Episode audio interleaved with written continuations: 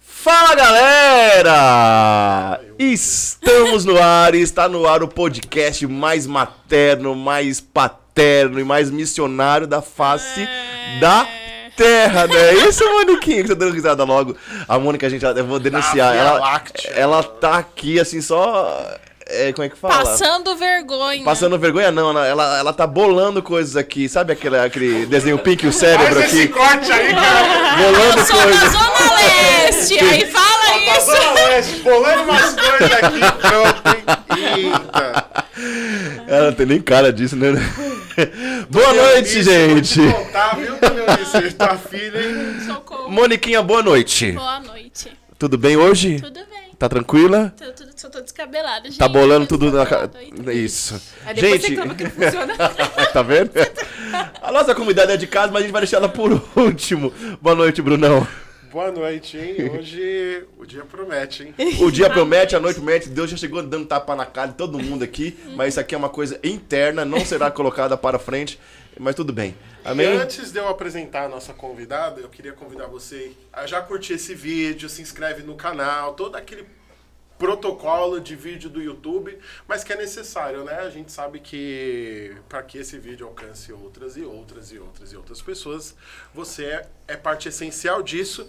Giovana, boa noite. Boa noite. Gimeline, boa noite! Boa noite, gente. Boa noite.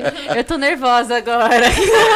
A garota que mais engaja a- a- os seus posts, suas pregações, seus cortes. Pode ir lá ó, no, no Instagram da missão, você vai lá. Procura lá, grandes e pequenas brechas, concessões, grandes quedas, alguma coisa assim. Aleluia. Entendeu? É isso. Pequenas, pequenas brechas, empresas, grandes grandes quedas, negócios. pequenas empresas, vai lá grandes e procura. negócios. Vai lá e procura. Vai procura, você nem sabe o que você tá procurando. Quando você vê um reel lá de 111 mil É aquela coisa, visualizações. você vai procurar uma coisa, acha outra, é, é assim. É verdade. E hoje, hoje o papo é um papo hum, de casa, né? Mas a gente promete que nós vamos adentrar vários aspectos, até porque é algo tudo muito recente na vida da Gi. E que a gente ouviu muito dela aí esse sábado que passou, né? E é algo muito bacana. Vamos falar um pouquinho sobre o que, que é missão, o que é a comunidade, o que, que é maternidade, o que, que é a maternidade com missão, o que é missão e maternidade, o que é família e missão, missão e família. Tudo isso, né, Gi? Aleluia. É, eu não posso nem prometer dar conselhos pra vocês de alguém que já passou, porque eu tô passando, né? Então eu vou contar pra vocês o que tá sendo difícil, na verdade. Se eu passar Qual que pelo vale. se eu passar pelo vale, porque eu falei assim, ai gente, tanta mãe mais experiente pra ir lá falar sobre isso aí, né? Não vou dar conselho aqui dizendo, é super tranquilo, vai e coloca os cinco filhos no mundo e co- com a missão, super tranquilo. Tamo aí lutando pra fazer dar é uma certo. é, mas eu acho que esse assunto é, ele é atemporal, né? E acho que é, é bacana. é- eu acho assim, é sempre legal você ver uma pessoa assim que, pô, tem 13 filhos lá, a gente vê vários apostolados na internet lá e tudo. Mas eu acho que é legal ver que também quem tá começando, que as primeiras. Porque isso tá muito latente, né? Sim. Eu acho engraçado a- ver a Samia falando, não, porque lá no primeiro filho, pô, mas o primeiro filho faz tanto tempo que eu acho que nem ela me conta a história mais. Nem ela lembra. de Quem é detalhes. Samia, que eu não sei. É a esposa do Ítalo Marcelo. Tá, beleza. Não, e tem uma. Ah, pode começar a polêmica logo de cara assim, né? Pode. Pode, pode, adoramos. Tem uma coisa também dessas mães de muito, muitos filhos, né? Não é crítica, gente, em nome de Jesus, por favor, não é crítica. Mas muitas delas, elas não têm uma vida missionária pra fora, assim, entenda? Elas não têm uma vida pastoral, não, tem uma, não fazem parte de grupos, comunidades. Eu, é, eu sigo poucas, assim, que fazem parte de novas comunidades. Uma da Shalom, por exemplo, que tem bastante filhos.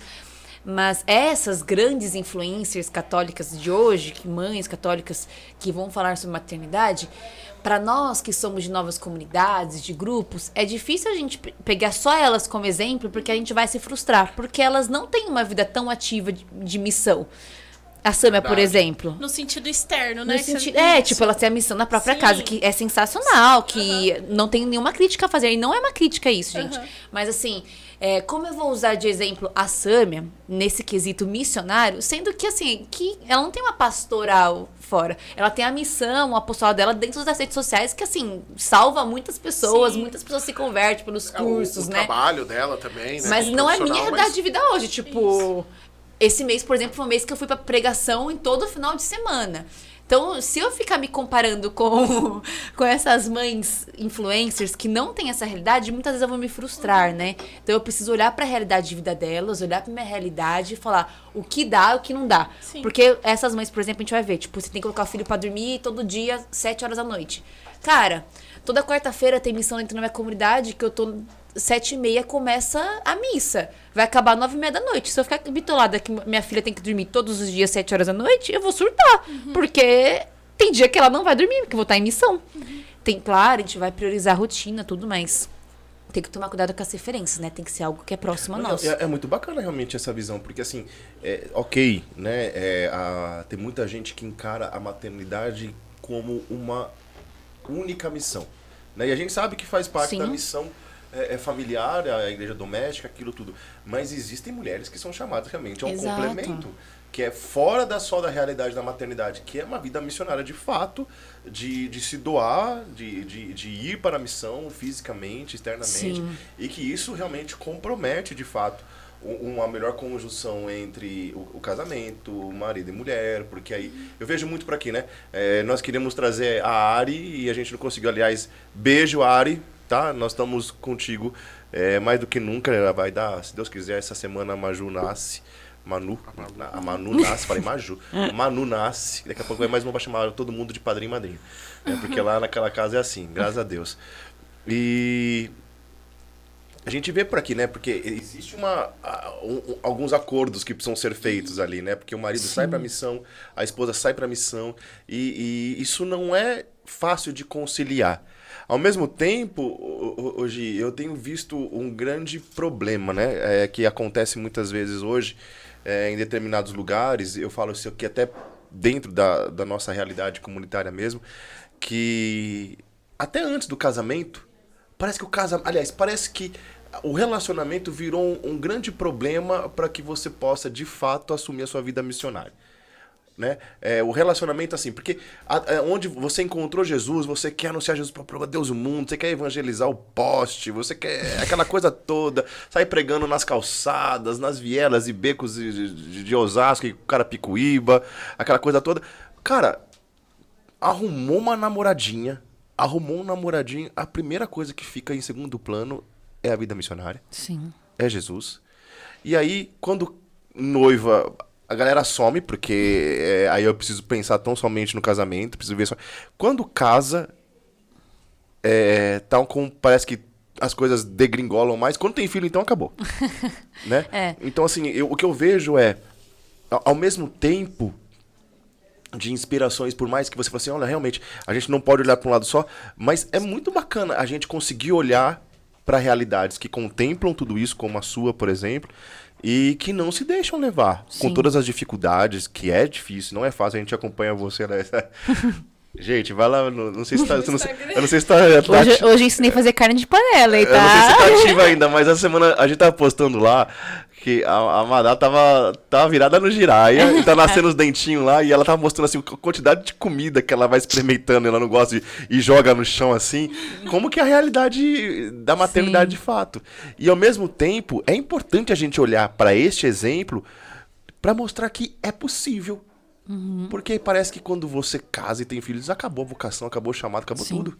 É que provavelmente nunca estava alinhada as prioridades para essas pessoas, né? Porque Nunca assim, teve, né? É, é porque eu lembro quando eu namorava com, com o Gleitz, que é meu esposo, né? A gente tá casado já há dois anos. Eu dizia pra ele, ó, se você abandonar Jesus, eu te abandono, porque ele não vai abandonar, não, não, não, não vem meter o louco.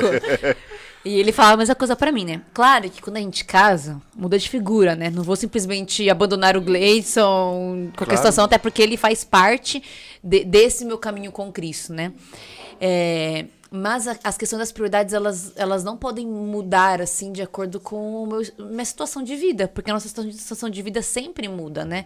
Então, hoje, é, claro que eu olho para minha família, entendo que existe um, é um momento hoje que exige uma maior atenção minha. Sim. Então, tava até falando, né, que tem algumas pessoas que me procurou para fazer pregação em fevereiro do ano que vem. Eu falei, gente, fevereiro do ano que vem eu vou ter outro bebê, eu não consigo. Então, tipo assim, eu quero não deixar de eu quero muito ir pregar. Deixar de pregar é um sacrifício para mim.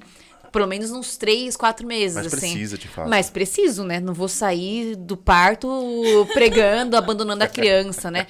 Eu gosto muito de uma frase que, que diz assim: os meus filhos têm que amar o Deus que eu sirvo e não odiar o Deus que tirou a, mam a mamãe e o papai deles. Uau. Então, a mamãe e o papai, ela serve esse Deus e, e faz com que a família ganhe mais sentidos. Claro. E não abandone os filhos, né? Eu já deixei de fazer coisas pra priorizar a minha filha, pra priorizar o meu, o meu matrimônio, mas não é sempre, né?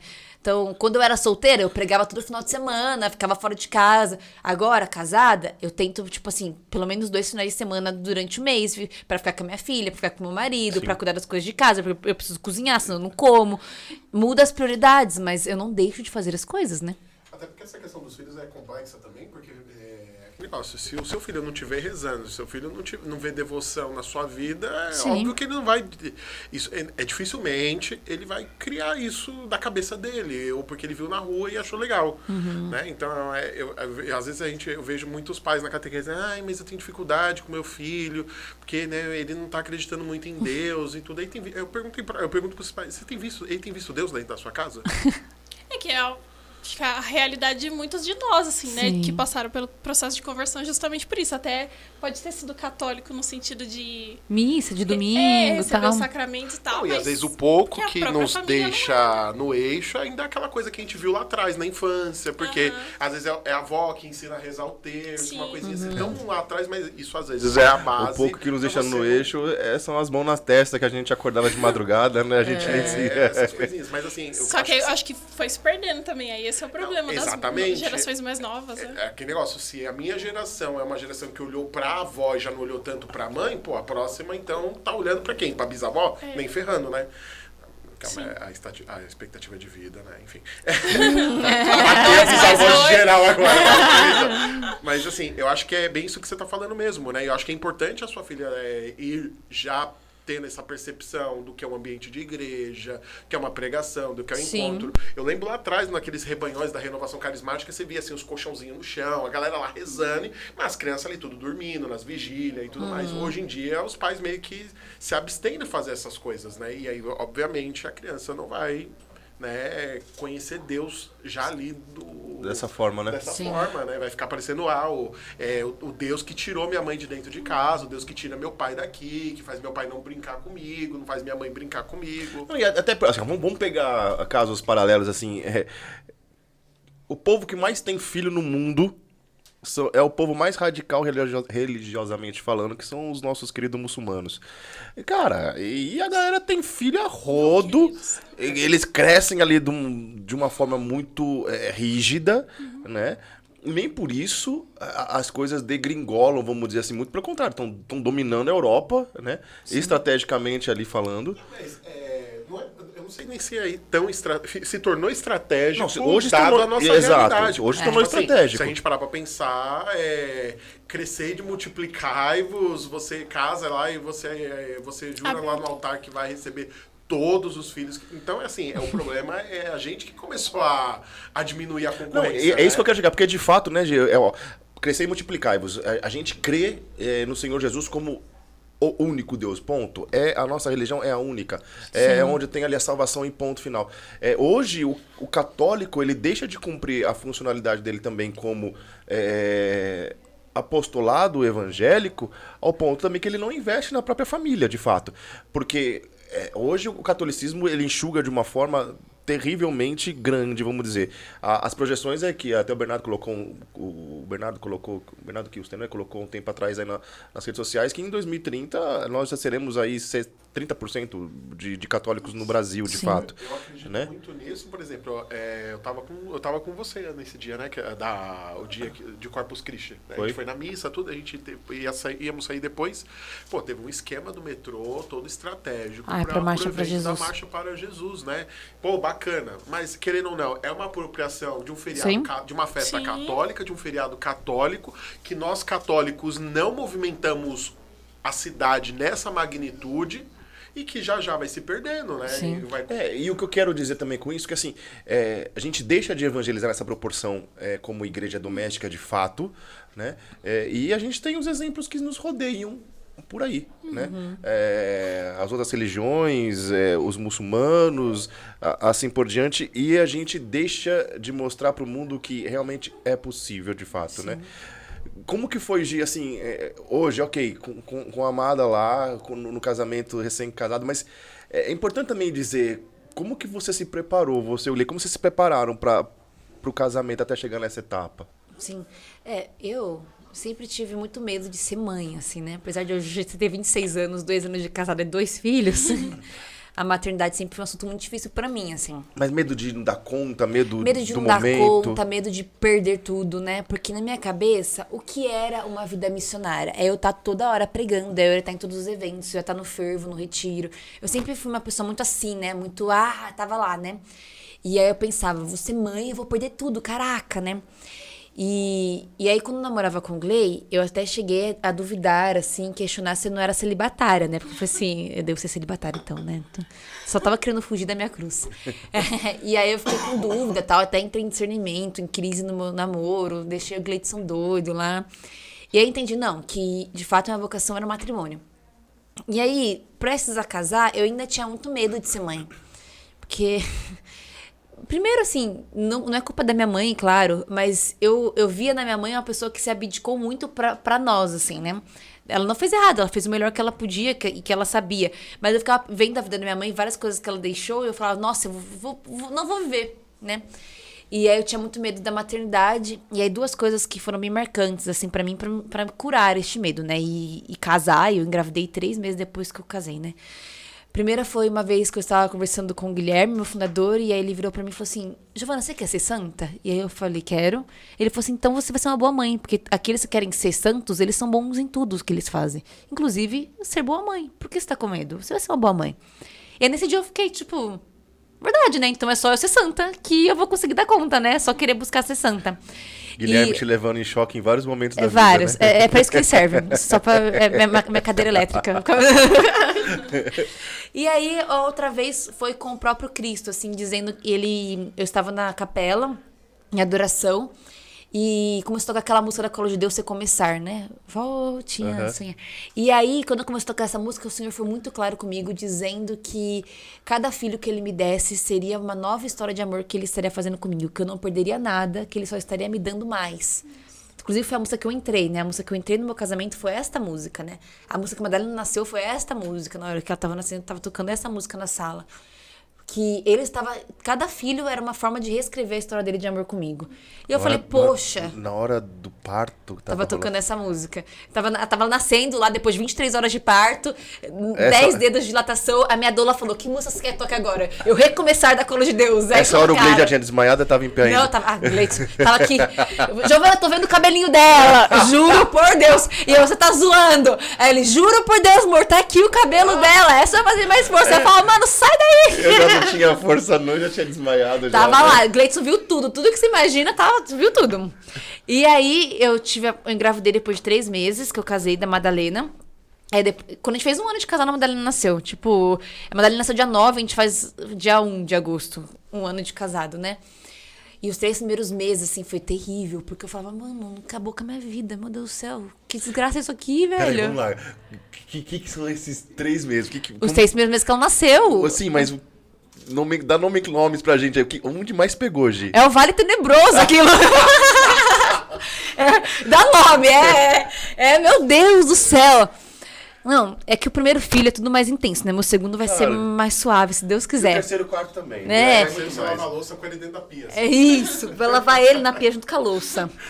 Mas o que aconteceu? Tipo, a Madalena nasceu, e aí quando, quando eu me tornei mãe de fato, assim, nasceu, tá aqui, eu vi quanto que eu era egoísta, assim, né? Eu vi de fato quanto eu era egoísta, o quanto eu só me priorizava, o quanto eu não sabia me doar a outro. Meu, aí eu vi que era ruim. Eu falei, nossa, eu sou muito ruim, meu Deus do céu. Eu achava que eu era ruim, mas eu sou muito pior, né? Eu falei, meu Deus do céu. E aí a Madalena tem aquela questão da privação de sono, né? A Madalena, ela dormia muito bem nos dois primeiros meses. Ela dormia só no meu colo. Então, tipo, pensa, dormindo com o bebê no colo dois meses, assim, meio sentada. Era isso minha vida, assim, nos dois primeiros meses, né? É, e eu tive muito problema com a amamentação, muita dor, um pós-parto com muita dor também. Logo quando eu melhorei do pós-parto, eu peguei infecção de urina. Ah, foi terrível. Nossa, via cruzes total, É, cara. cara, e, e aí eu virava pro Gleitos todo dia à noite. Eu, olhava, eu juro pra você, nossa, eu juro por Deus, eu olhava pra ele todo dia à noite e falava, meu Deus, como isso é difícil. Jesus, eu só quero que acabe. E é engraçado, porque na hora que você tá passando pelo vale, né, parece que é eterno, que nunca vai passar. E eu falava, meu Deus, isso nunca vai passar, nunca mais vou ter minha vida de volta. E nossa, foi terrível, assim. Acho que foi um dos piores momentos da minha vida, assim. Eu não via luz no fim do túnel. Você falava, meu Deus, eu vou morrer aqui, vou morrer, não tem jeito. Chorava muito, nossa, uma confusão. Aí depois dos três primeiros meses eu melhorei. Tipo, melhorei, assim. Tava bem, as coisas se ajeitaram, ela começou a dormir melhor, tal. A gente começou meio que tomar rumo das coisas, percebi lá. Mas eu já tinha percebido que eu era muito egoísta, que eu não queria crescer. Na verdade, eu sempre ouvi na minha adolescência isso, Giovana, você precisa amadurecer. E eu falava, Deus me amadurece. Deus me ajuda a ser mais mulher. Chegou uma hora que ele ajudou, mas. Mesmo que a paulada me faça É, santa. Jesus. E eu falava pro meu diretor espiritual assim. Atômica. É, eu falava pro meu, pro meu diretor espiritual, eu não sei o que tá acontecendo. Eu, eu chorava, eu falava, não sei o que tá acontecendo comigo, não sei o quê. Ele falava, Giovana, mas Deus tá atendendo suas orações. Ele falou assim, minha filha, faz mais de um ano que você vem aqui falando que você quer amadurecer, que você pede pro Senhor. Poxa, ele tá fazendo isso, ele tá te cortando no meio, ele tá parando ah, os, os ramos aí que não prestam, ele tá te podando. Eu falava, meu Deus, mas tá doendo demais, tá muito difícil, né? E é aquele tempo mais que você tá mais isolada, você não tá indo tanto nas missões. Então foi, foi terrível, né? E aí, pra ajudar, eu tive depressão pós-parto. Nos, eu descobri quando tinha- a Madalena tinha cinco meses. Depois de cinco meses, eu descobri que eu ti- tinha depressão pós-parto. Pausa. Como que é esse lance real de depressão pós-parto? Tá. E aí, o que acontece logo quando o bebê nasce? Acontece um negócio chamado baby blues. Baby blues é queda hormonal. Então, tipo assim, Tá, obrigado por traduzir, que eu já ia perguntar. pensa, o bebê tá ali, placenta tá ali, cheio de hormônio. Então, por isso que a mulher grávida é aquela mulher reluzente, tipo, meu Deus do céu, parece que ela tem uma aura brilhosa dentro dela. É porque é hormônio. Progesterona Exato, progesterona. Na hora do parto, e, lo- e alguns dias depois do parto, libera ocitocina, o hormônio do prazer. Então, tipo, aquela mulher. Eu, eu fiquei 23 horas de trabalho de parto, mas ela nasceu, eu fiquei mais um dia sem dormir. Eu fiquei 36 horas praticamente sem dormir, bem feliz. Maquiada no outro dia. A enfermeira entrou no quarto, tava maquiada, que assim, ó. Bom dia! Juro por Deus, a enfermeira falou assim: Nossa, tá maquiada, fazendo stories. Tem stories. Eu, tipo, gente, 23 horas de parto, olha o neném aqui. Tipo, parecia que nada tinha tinha acontecido, porque a ocitocina tava lá em cima. Passou isso aí, depois de uns quatro dias passou isso aí. E aí seu corpo, bum, não tem mais hormônio nenhum. Placenta saiu, saiu o bebê, não tem mais hormônio nenhum. E aí tem a queda hormonal, e aí tem aquele bum, meu Deus do céu. Aquele down, né? Algumas mulheres sentem mais isso, outras não. Os 15 primeiros dias eu só chorava, porque, tipo, começava a chegar a noite, eu chorava porque eu tinha medo da noite. Eu chorava porque eu tinha medo que a menina não dormisse, que ela caísse. E só chorava, só chorava. O Gleice falava, meu Deus, você não vai parar de chorar nunca? Tipo. Mas aí, depois que. Nos 15 primeiros dias, eu parei de chorar. Eu não, eu não, por que eu demorei pra descobrir minha depressão? Eu não tive nenhum sintoma grave, assim, tipo, vou ficar no quarto, no escuro, vou parar de comer, eu vou comer demais. Não tive problemas com sono, nada disso. O que aconteceu comigo? Eu perdi vontade de fazer coisas que eu amava. Então, por exemplo, ah, vou pregar. Eu amo pregar. Ah, legal. Legal pregar, né? Ah, não sei se eu quero ir. Tipo, já um empecilho pra pregar. Vou estar com meus irmãos de comunidade. Sempre amei estar com meus irmãos de comunidade. Não queria. Comecei a achar problema. É, começaram a fa- fazer brincadeiras comigo que eu ficava muito chagada, muito chateada. E eu sempre fui da brincadeira. As pessoas brincam comigo por tudo que vocês imaginam, né? Então, tipo, sempre brincaram muito comigo. E aí as pessoas começaram a brincar comigo e eu ficava muito chateada. Eu ficava, tipo, triste de verdade, assim. E comecei a pensar muito negativo das coisas, assim. Tipo, eu ficava, uma- um fato muito marcante foi quando a gente foi viajar pra praia. Meus pais, minha irmã, eu, Gleitson, a Madalena. Eu entrei no mar, eu, Gleitson, a Madalena. A primeira vez a Madalena no mar. Eu virei pra ele e falei assim, imagina se o mar puxa a gente agora. O que a gente vai fazer? Como a gente vai salvar a Madalena, a gente, não sei o quê. Aí o Gleitson olhou pra minha cara e falou, por que você tá pensando nisso aqui agora? Deus. E aí eu entendi que eu não tava pensando direito, tava alguma coisa errada comigo, né? Hum, Que isso? Não tava funcionando direito aqui dentro. E aí minha irmã falou assim: você precisa procurar ajuda. E aí eu fui procurar ajuda, daí eu entendi que eu tava com depressão pós-parto. E aí eu ficava muito triste do nada, tipo, acordei bem, e aí do nada, à tarde, eu ficava muito triste. E aí eu comecei a falar com o Glei, eu falei assim, poxa, tem uma coisa estranha comigo, eu não sou assim. E aí eu comecei. Qual que era a minha dúvida? Será que é preguiça? E aí, pecado a gente cuida de um jeito, né? sim. Será que é crise vocacional? Então, tipo assim, será que Deus quer me rep que eu repense sobre o meu carisma? Porque eu tinha muito medo de perder o meu carisma nesta, neste momento, porque eu não sentia vontade de estar. Então eu falei, meu Deus, o que, tá eu mais amo, que é, o é? meu carisma, é, meu Deus, o que tá acontecendo com ele, né? Ou se de fato eu tava doente. E eu levei pro meu diretor espiritual, ele falou, Gi, não parece ser crise vocacional. Parece só que você encontrou dois sentidos de vida. O seu único sentido de vida era o teu carisma, e agora você encontrou um sentido de vida tão importante quanto ele, que é a tua filha. É, não, eu acho que não é crise vocacional, descartou isso. Não parecia preguiça, então. E aí, então, eu fui conversar com a psicóloga. E aí, ela, ele ficou um mês, né, tentando diagnosticar. Não foi rápido assim. E aí, depois de um mês, ela falou assim: Ó, você teve um quadro de depressão. A gente conseguiu estabilizar a crise rápido. Depois de dois meses, assim, a gente conseguiu estabilizar a crise, né? Porque a depressão você fica no tratamento ali para não voltar, né? Mas a crise em si, de eu ficar triste e tal, eu consegui estabilizar.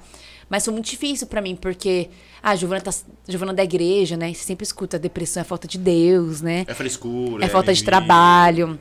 Eu escutei isso, comentários assim, sutis, mas tipo, ah, começa a trabalhar mais que você vai- não vai ter depressão, né?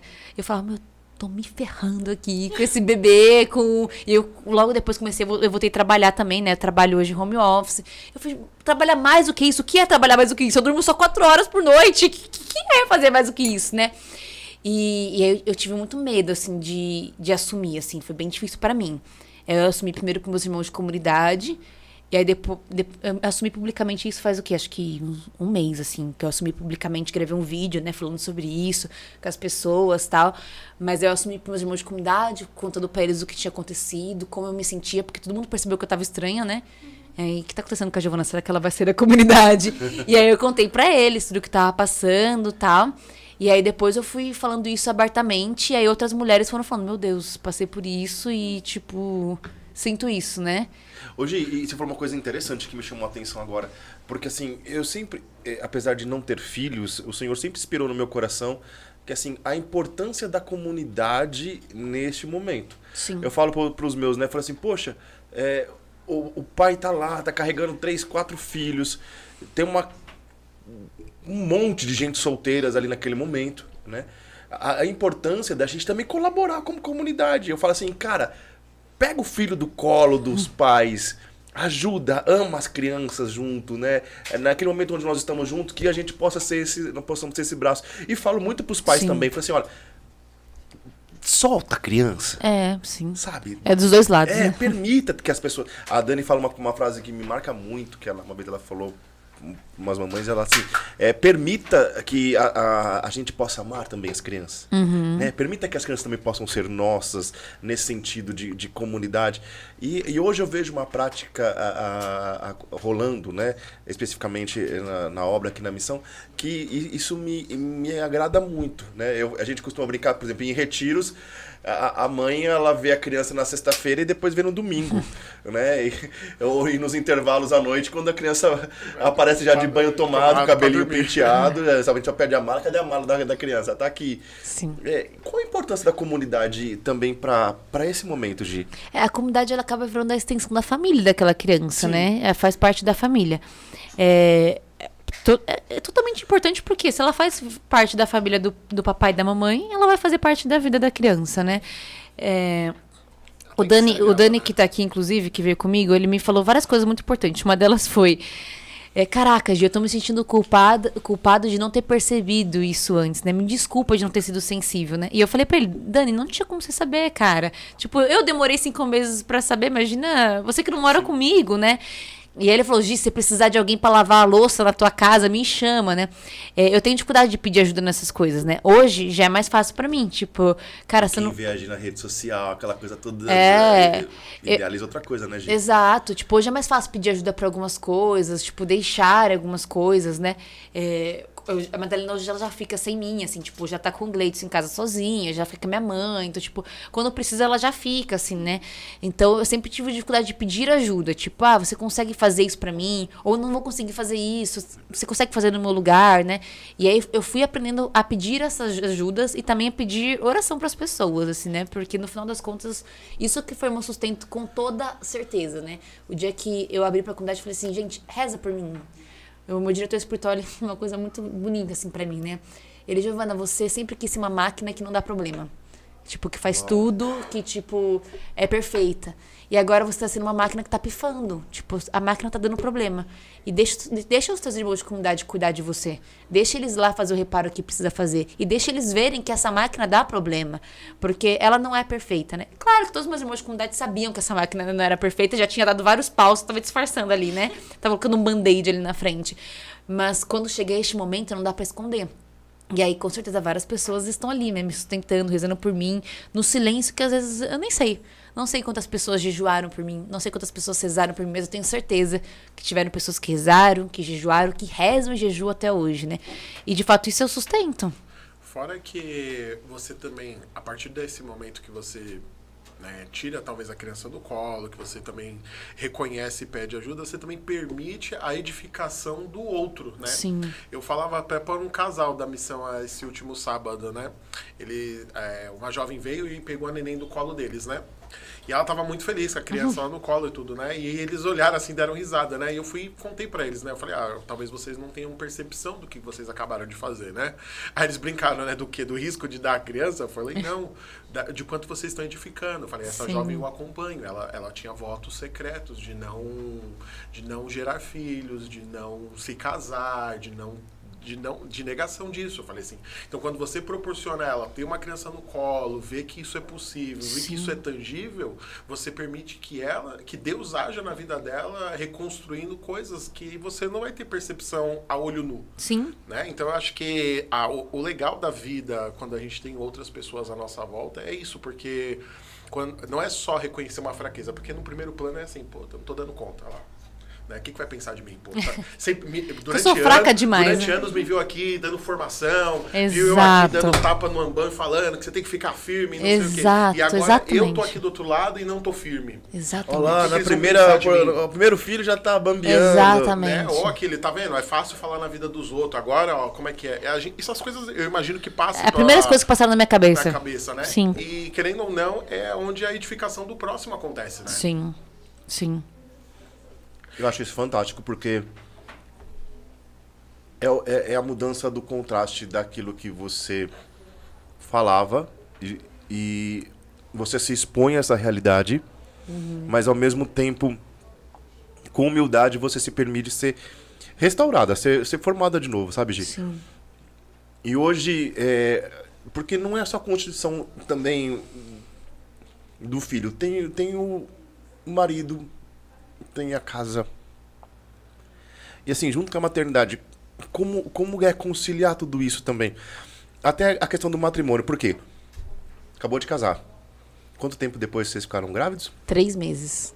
Três meses. Aí você pensa, poxa, é uma adaptação, né? Adaptação da adaptação, que começa outra adaptação. Você Mas- fala, meu Deus do céu. Vou me adaptar ao matrimônio, tá? Aí vem a É. gravidez. Mas e a adaptação do matrimônio? É.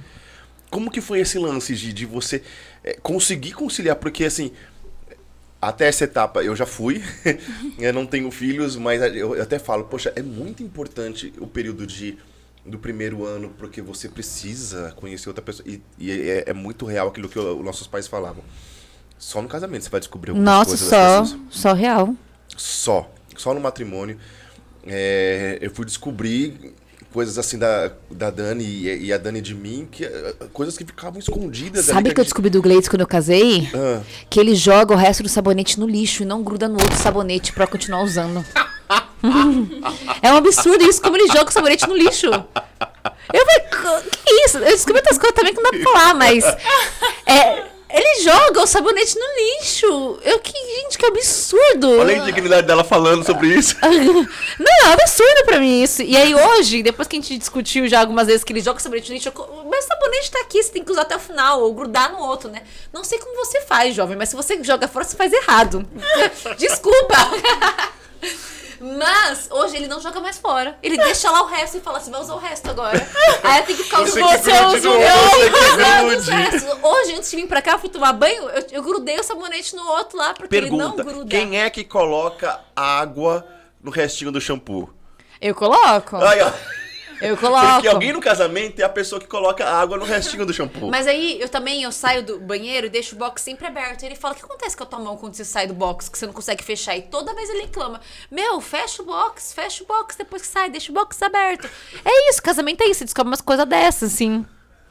É, é muito isso. E a adaptação da adaptação. Cara, como, como foi? Porque eu falo assim, é muito importante. E aí eu fico entendendo assim, poxa, como é. Não é abrir mão. É- é- ao mesmo tempo é abrir mão de uma, Sim. de uma forma mais. é, tranquila de você viver essa adaptação, porque quando você coloca uma terceira pessoa em ele que não tem nada a ver com isso, você colocou uma outra vida ali. Como que é essa fase de você. Ó, os três, os três primeiros meses do meu casamento que não, não tinha filho, assim, e foi, assim, muito bom. Não tô falando que os outros não foram, mas já vou chegar lá. É, acho que foi os melhores.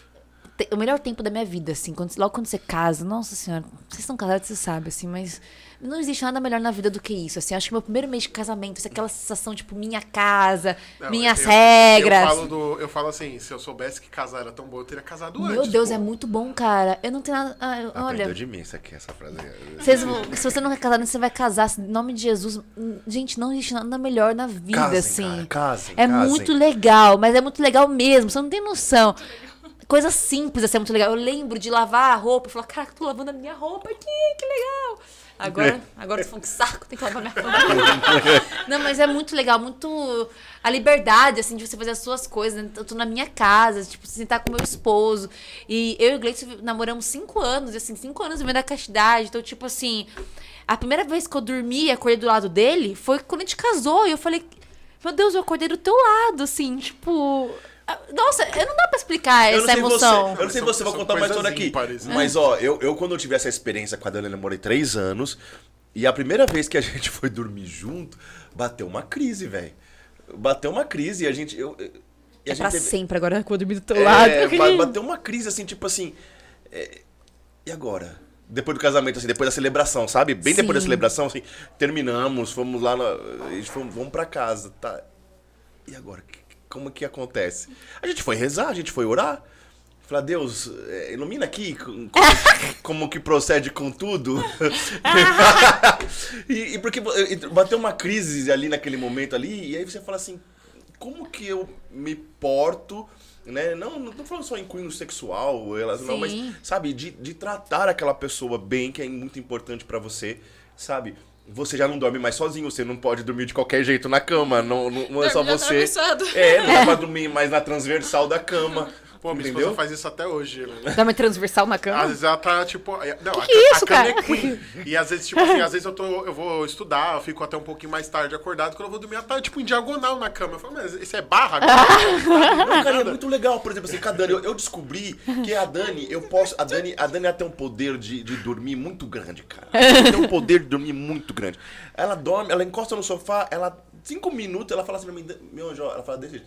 Eu falei, meu, esquece pra dormir. Ela no meu anjo, ó, cinco minutinhos, cinco minutinhos, cinco minutinhos. Até outro dia. Aí parou. Tum, já foi. Que isso? Entendeu? Cinco minutinhos, desligou ali. Eu fui descobrir que o poder dela de sono é muito grande. Aí, quando eu falo assim, agora vamos subir de fato, cara, eu pego, eu pego ela, levanto ela, falei assim, vamos pra cama. Aí no primeiro dia que eu percebi Outro que eu tinha que apagar lembra. a casa inteira, vamos dizer puxa, esqueci de apagar. Eu, eu aprendi que se eu colocar a mãozinha dela no corrimão da escada aqui, ela fica paradinha dormindo em pé assim, aí eu vou lá, Mentira! eu apago. eu apago a luz da cozinha, apago a luz da, da, da, da sala, fecho a porta, coloco os cachorros pra... E ela tá aqui, ó, assim, ó.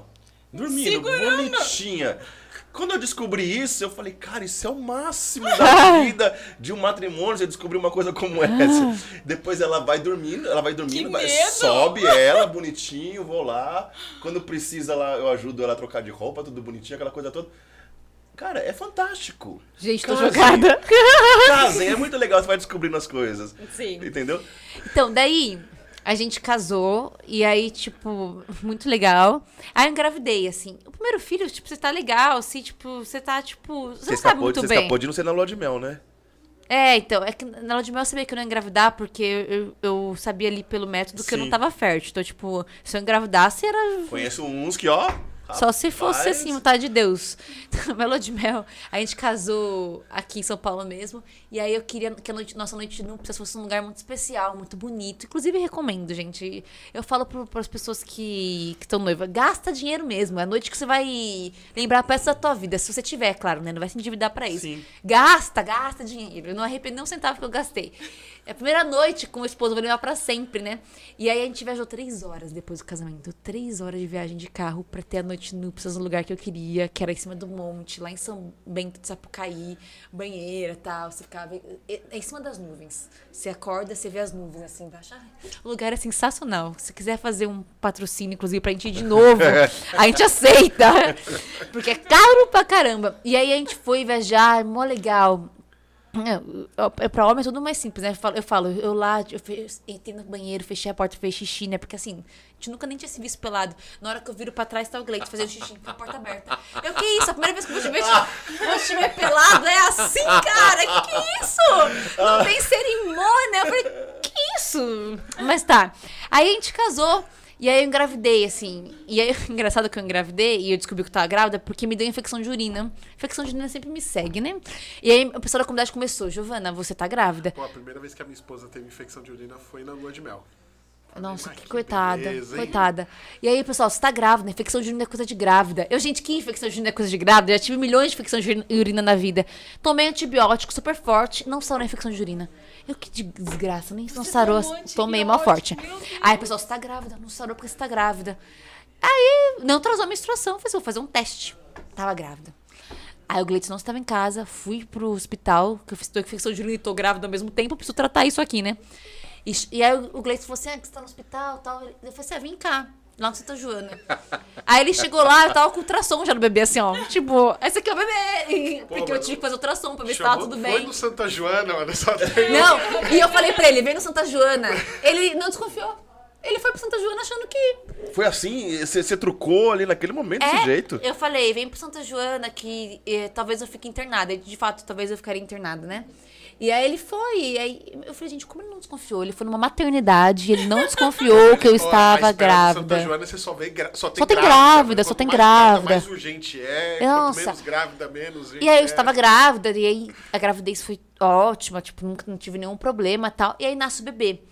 É, muda muito no casamento. Eu falo pro Gleitson que no começo, assim, quando a Madalena nasceu, eu sentia saudade dele. Eu falava, meu, eu tô com muita saudade de você. Tipo, falava pra ele.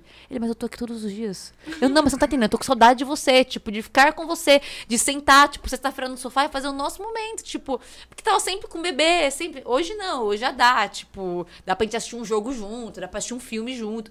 Não dá, né? No, no comecinho tá o bebê ali, né? E aí eu falo, meu, eu tô com muita saudade de você, muita saudade de, sei lá, sentar e tomar uma cerveja com você, de comer Ainda bem alguma que foi isso, né? coisa. Tem mulher que. É, que afasta o marido, afasta, né? né? Eu não, foi totalmente o contrário. Eu falo. Ai, gente. Eu vou ser cancelada, certeza. Não, bora, vai. Não Eu vai. falava, essas mulheres tudo doida que fala que ama mais o filho do que o, meu- o marido. Eu falei assim, eu tô com saudade do meu marido, eu quero ficar com meu marido, que saco, não sei o quê. Mas eu não consigo entender isso. Tipo, eu quero meu marido, né? Não vejo hora dessas crianças crescer e eu ficar com meu marido. É, tô brincando, não tô dizendo que eu não amo meus filhos, né? Vocês Claro. entenderam. Tô dizendo que o meu amor pelo Gleitson, ele não diminuiu depois que meus filhos nasceram. Minha filha, né? Agora é o próximo que vai nascer. Na verdade, o meu amor por ele aumenta, assim. Pra mim é difícil entender de fato. Eu entendo, assim, que as mulheres acabam ficando tão focadas nos filhos que acaba esquecendo o esposo ali. Mas pra mim é difícil de compreender porque eu não senti isso mesmo e não sinto até hoje, assim. Tipo, de amar mais o bebê ou a criança do que o marido. Eu posso dizer hoje com toda a liberdade, eu amo muito mais o Gleitson do que a Madalena. Ainda que o meu amor pela Madalena seja um negócio assim, sobrenatural, que doa, assim, tipo. Aí eu falo, filho, eu te amo tanto que dói, assim, não consigo explicar. Tipo, é um amor que não dá pra explicar mesmo. Mas é exatamente o meu amor pelo Gleitson que faz os outros filhos virem, né? Eu acho que é muito natural, né? Eu, eu aprendi uma coisa que, assim, é, é, uma família que pode ter quantos filhos quiser, mas no começo serão os dois e no final também serão, os dois. E assim, eu continuo tendo o desejo de, por exemplo, ter momentos só com o Gleitson, né? Claro, tem os momentos da família. Eu falava, vamos no parque, só nós três. Futuramente só nós quatro. Mas tem hora que eu quero sair com ele, né? Eu falei assim, meu, esses dias foi um dia dos namorados.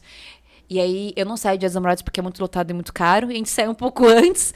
E aí eu falei, vamos sair só nós dois, vamos deixar a Madalena, vamos sair só nós dois, porque faz tempo. E eu, eu me toquei que a gente não tinha saído só nós dois desde quando a Madalena tinha nascido. Isso fazia oito meses. E aí eu falei, vamos sair só nós dois, passar um dia só nós dois, conversar, é, e, e almoçar num lugar. E a gente foi, assim, foi muito gostoso, né? Então, a, adaptação, eu acho que é essa, assim, de o casal precisa entender o que é prioridade pra eles. E prioridade pra eles é o esposo e a esposa. E depois os filhos, né? E precisa ter isso, né, Gico? Precisa ter. Precisa alimentar essa questão do, do esposo e da esposa, de fato, certo? Existe- O Guilherme fala muito isso e eu vou replicar. Que assim, ó, casar, casal casado que transa e tá feliz, os filhos vão ser felizes. É consequência. E, ah, mas o meu filho e não sabe que eu tô transando com o meu marido. Ah, ele sabe, ele não, ele não tá vendo. Mas o espírito da casa é diferente. O espírito da casa, é, quando o casal é fecundo, quando o casal ele está em harmonia, e assim, harmonia em tudo, desde a relação conjugal, desde a relação, tudo, né? Porque, na verdade, o ato conjugal, ele, ele só reflete tudo isso aí. E, É aquilo que a igreja ensina, né? Que o sexo ele é, procria... ele é unitivo e procriativo. Exato. duas coisas andam de mãos E é incrível, né? Assim, crise financeira. Você- a primeira coisa que, influen- que vai pegar vai ser o quê? Vai ser o sexo, você vai ver. Vai che- um dos dois ali vai. Poxa, tá ruim aqui. Ah, crise, crise vocacional do, no casa, de um da parte do casamento. Um dos lados.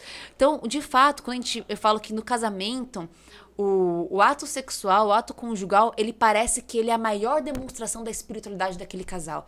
É como se a maior demonstração da, do que aquele casal é e está vivendo, ele se manifesta ali naquele ato conjugal, né? E, e isso é muito claro na, na educação dos filhos. Os filhos, eles, eh, quando o casal tá bem, feliz e se amando, poxa, isso é o melhor tesouro que você pode dar para os seus filhos, né? Quantos filhos, na verdade, não gostariam de ter só um pai e mãe que se amam, se amam. que beijam na boca, que, que falar. se desejam. é, é, as crianças, né? O maior exemplo que nós podemos ter, inclusive, quanto tudo que a gente quer, que, que querem nos colocar goela abaixo, por exemplo, de ideologias, né? Aí, é, é simplesmente se as crianças tiverem, tivessem mais exposição Exato. de ver o pai, a mãe beijando na boca. Se, o pai elogiando. Sabe? Caraca, como você tá linda hoje. Nossa, olha, o Gleice ele fala muito Olha pra Madalena. O caráter vai formando nas pequenas Exato. coisas. Eu falo que a Madalena vai ser difícil o cara namorar com ela, porque o Gleitson, ele sempre foi muito carinhoso comigo e ele com a Madalena, princesinha do papai, né, primeira filha, e ele sempre fala, né, pra, pra Madalena, filha, olha como a mamãe tá linda hoje. Filha, olha a mamãe que não sei o quê. Olha a mamãe, olha a mamãe. Então, tipo assim, o, o nível dela, né? Aqui, ó, tá aqui lá em cima. Se um cara não elogiar ela, se um cara não tratar ela bem, você acha que ela vai querer namorar com o cara? Pô, mas assim, a gente que trabalha com jovem, a gente sabe como que é falho essa questão do- da afetividade nos Sim. filhos, justamente pela ausência dos pais. Sim. né? Então, realmente, né, tem, eu, vi- eu li um estudo que. Tem um estudo científico que mostra, né? Eles colocam lá um- no- no- na- nos exames, né, eles colocam um menino e uma menina sentado no sofá. E eles colocam o pai, né? O pai, ele transita de um lado da sala para o outro. O menino fica in- totalmente indiferente ao pai passando. E Já a vi. menina, ela acompanha o pai com um olhar, assim, Uhum. né? Então, tipo assim, é importante o... Aquela coisa, né? É, é que tudo a gente, às vezes, romantiza demais, né? É o pai conversar com a barriga da, lá da, da mãe. Gente, é surreal a relação Mas, do pai assim, com a filha. É é surreal. surreal. Mas ao é mesmo uma coisa tempo, muito mas ao mesmo tempo rola isso também da, do menino com, com a mãe, né? Sim, tem até o complexo É, de é- Édipo. é a lá, mesma é a mesma proporção de ambos, certo? Da menina com o pai e do menino com a mãe, certo? Sim. Mas com a menina tem a, que nem a menina tem ali É meu herói, né? É, com a menina tem aquela coisa da que, que o, a, a ciência ela fala que é como se fosse a primeira é, é a- é a primeira injeção de estrogênio que acontece na menina é logo nesse entre os 3, 4 anos de idade. E depois disso ela só vai ter outra dose de estrogênio lá na, na primeira menstruação Vocês já e viram tudo mais. a menina, a bebezinho assim, que se veste e a primeira coisa que ela faz é mostrar pro pai? Tipo, ela coloca uma roupa, tipo, dois aninhos, três aninhos. Ela vai até e mostra, olha papai como eu tô.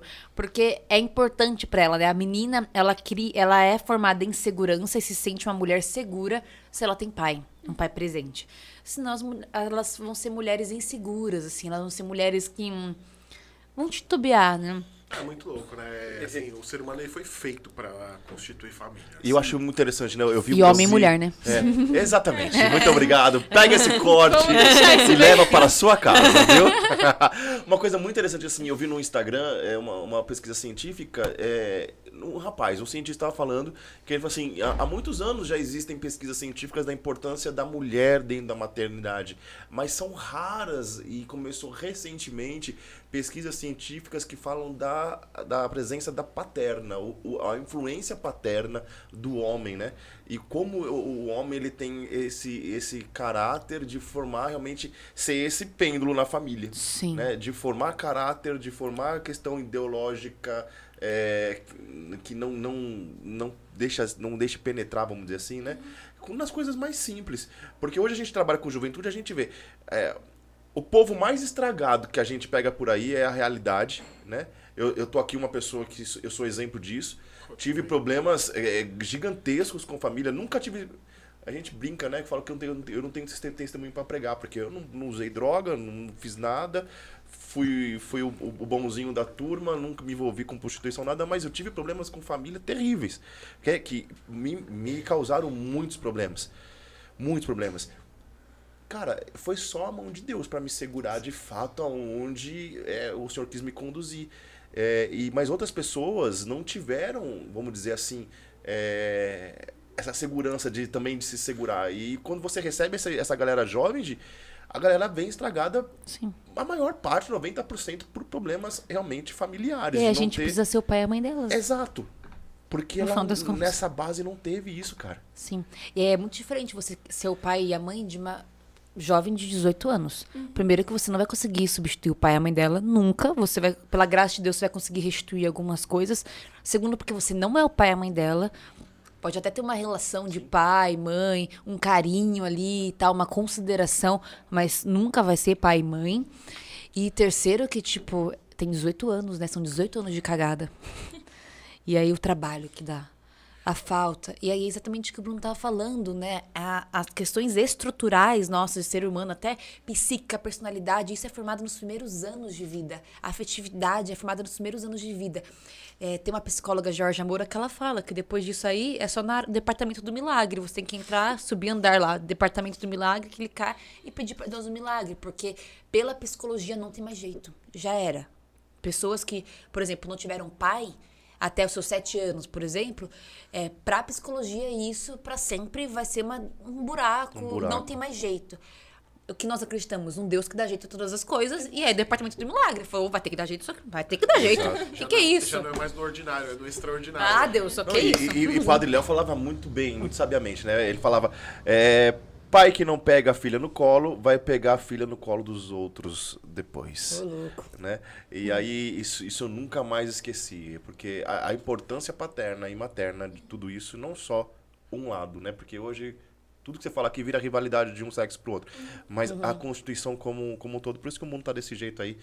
É, é a má compreensão, né? Eu acho que estamos, é, de um tempo pra cá, entendendo muito mais sobre a maternidade. Sim. E começando a dar A falar sobre paternidade. Sobre paternidade, né? Eu li um livro antes de casar que chama O Marido, o Pai e o Apóstolo. E ele Nossa, fala... Nossa, é uma obra incrível. É um livro bem pequenininho, não é nem um... Não é nenhuma enciclopédia nem nada, mas ele fala algo legal que ele fala que o marido ele é o diretor espiritual da casa. Nossa, lindo. Tanto que ele, ele traz, a- ele ilustra com a figura de São José. Quando, depois que São José teve ali Jesus e eles se tornaram lá ali toda a Sagrada Família, a comunicação de Deus não era mais com Maria. Sim, é verdade. A comunicação era com, com José, né?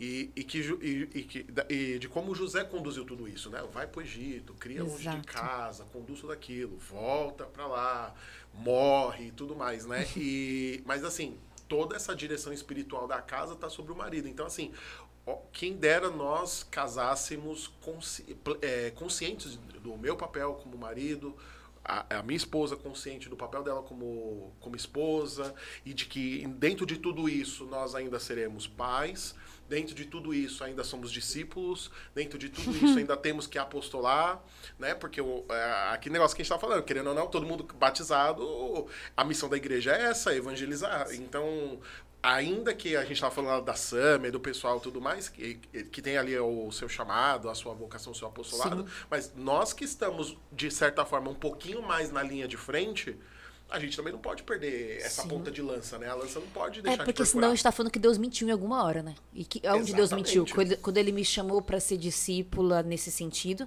É, é exatamente. Deus mentiu, então, quando ele me chamou pra ser consagrada à, à comunidade de Aliança Cristo Libertador? É isso. Ou ele mentiu quando ele me ch- me chamou pra ser casada? É isso. Que horas Deus mentiu, então? Então, Deus é muito louco. Se ele me chamou pra ser os dois, é porque é possível, né? Deus é incoerente. É Ele é incoerente. incoerente. Fala que isso, é incoerente. E eu sempre falo pras, pra, pras meninas mais novas da comunidade. Eu falei assim: olha, Deus, ele não é incoerente. Você tem certeza que ele te chamou pra isso? Tenho certeza. Então você vai seguir, porque vai, vai dar certo. Ou ele não te chamou pra ser Cristo Libertador? Chamou, tenho certeza. Ele te chamou pra a vocação, sua vocação é o matrimônio. É o matrimônio, tenho certeza. Ele te chamou pra ter filhos. Tenho certeza. Ele não é. Ele não é incoerente, cara. Não e, é. e é nesse ponto que eu entro muito ultimamente com a galera, porque assim, é, é é aquele lance, né? Que casou, meu, parece que sumiu tudo qu- quanto é vocação. Hoje, e, e quando você hoje, passando por essa crise, porque é, você tem uma certa influência é, real, né? E é, graças a Deus aí no seu apostolado. Como foi primeiro é, experimentar é, que com essa passagem pelo vale tenebroso você consegue hoje, de repente, ajudar pessoas Ai. nessas condições. E como que foi é, retomar ao ponto de você conseguir ver que realmente é, o é possível ele começa a encaixar de fato, Sim. né? De retomar as missões, é, porque o pô, tá retomando a missão. Aí Deus tá retomando a missão? Tá, toma mais um. Nossa, gente. Ai, nem me fala. Hoje lá no grupo da comunidade tava uma, um, um toma missão, toma missão, que eu falava, Jesus amado. Não, e é muito especial, cara, porque sabe o que eu fico imaginando assim, cara, se Deus amou tanto mundo que deu o seu filho por nós, o quanto Deus, Je- Jesus, nos ama tanto para confiar uma alma, uma alminha humana que é dele Sim. a nós, cara. Exato. Sabe? Então é muito especial isso. E hoje eu entendo, né? Hoje, graças a Deus, é, na minha cabeça é tudo muito bem formado. E é, quem sabe a minha história com a Dani sabe que nós passamos por isso. Da questão da, da paternidade espiritual, da nossa luta, que nós não temos filhos. Mas filho é um dom, filho é uma graça, filho não é um direito. Exato. Sabe? É, eu não tenho como esfregar na cara de Deus, assim, por mais que muitas vezes eu titubeei e falei assim, você, tá, tá, tá, e Exato. quem o senhor tem? Aquela... Mas é aquilo que passa da nossa incompreensão da, Passa, da coisa, a, a né? nossa humanidade a esse respeito, né? E detalhe, tá lá no catecismo da Igreja Católica, viu? Que filho, filho é dom, não é direito. É um dom, filho não é direito. Eu não tenho direito de exigir de Deus filhos. Ele confia a quem ele quiser e da forma como ele Sim. aprover, ponto. Só que você vendo os frutos nas vidas de outras pessoas, né? É, é maravilhoso, é lindo.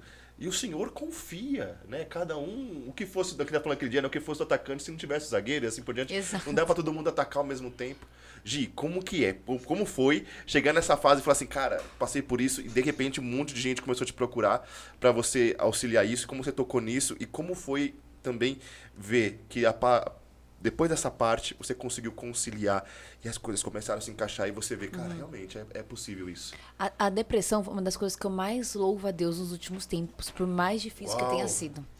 É, isso eu falo no vídeo que eu gravei sobre isso, né? Que hoje eu consigo. Foi uma das melhores coisas que aconteceu na minha vida pra minha maturidade, pela minha santidade mesmo. É, Deus ter permitido isso na minha vida foi misericórdia de Deus. E é surreal você acreditar nisso. né? É até meio estranho você pregar isso, dizer que a depressão foi sinal de misericórdia de Deus na vida de alguém.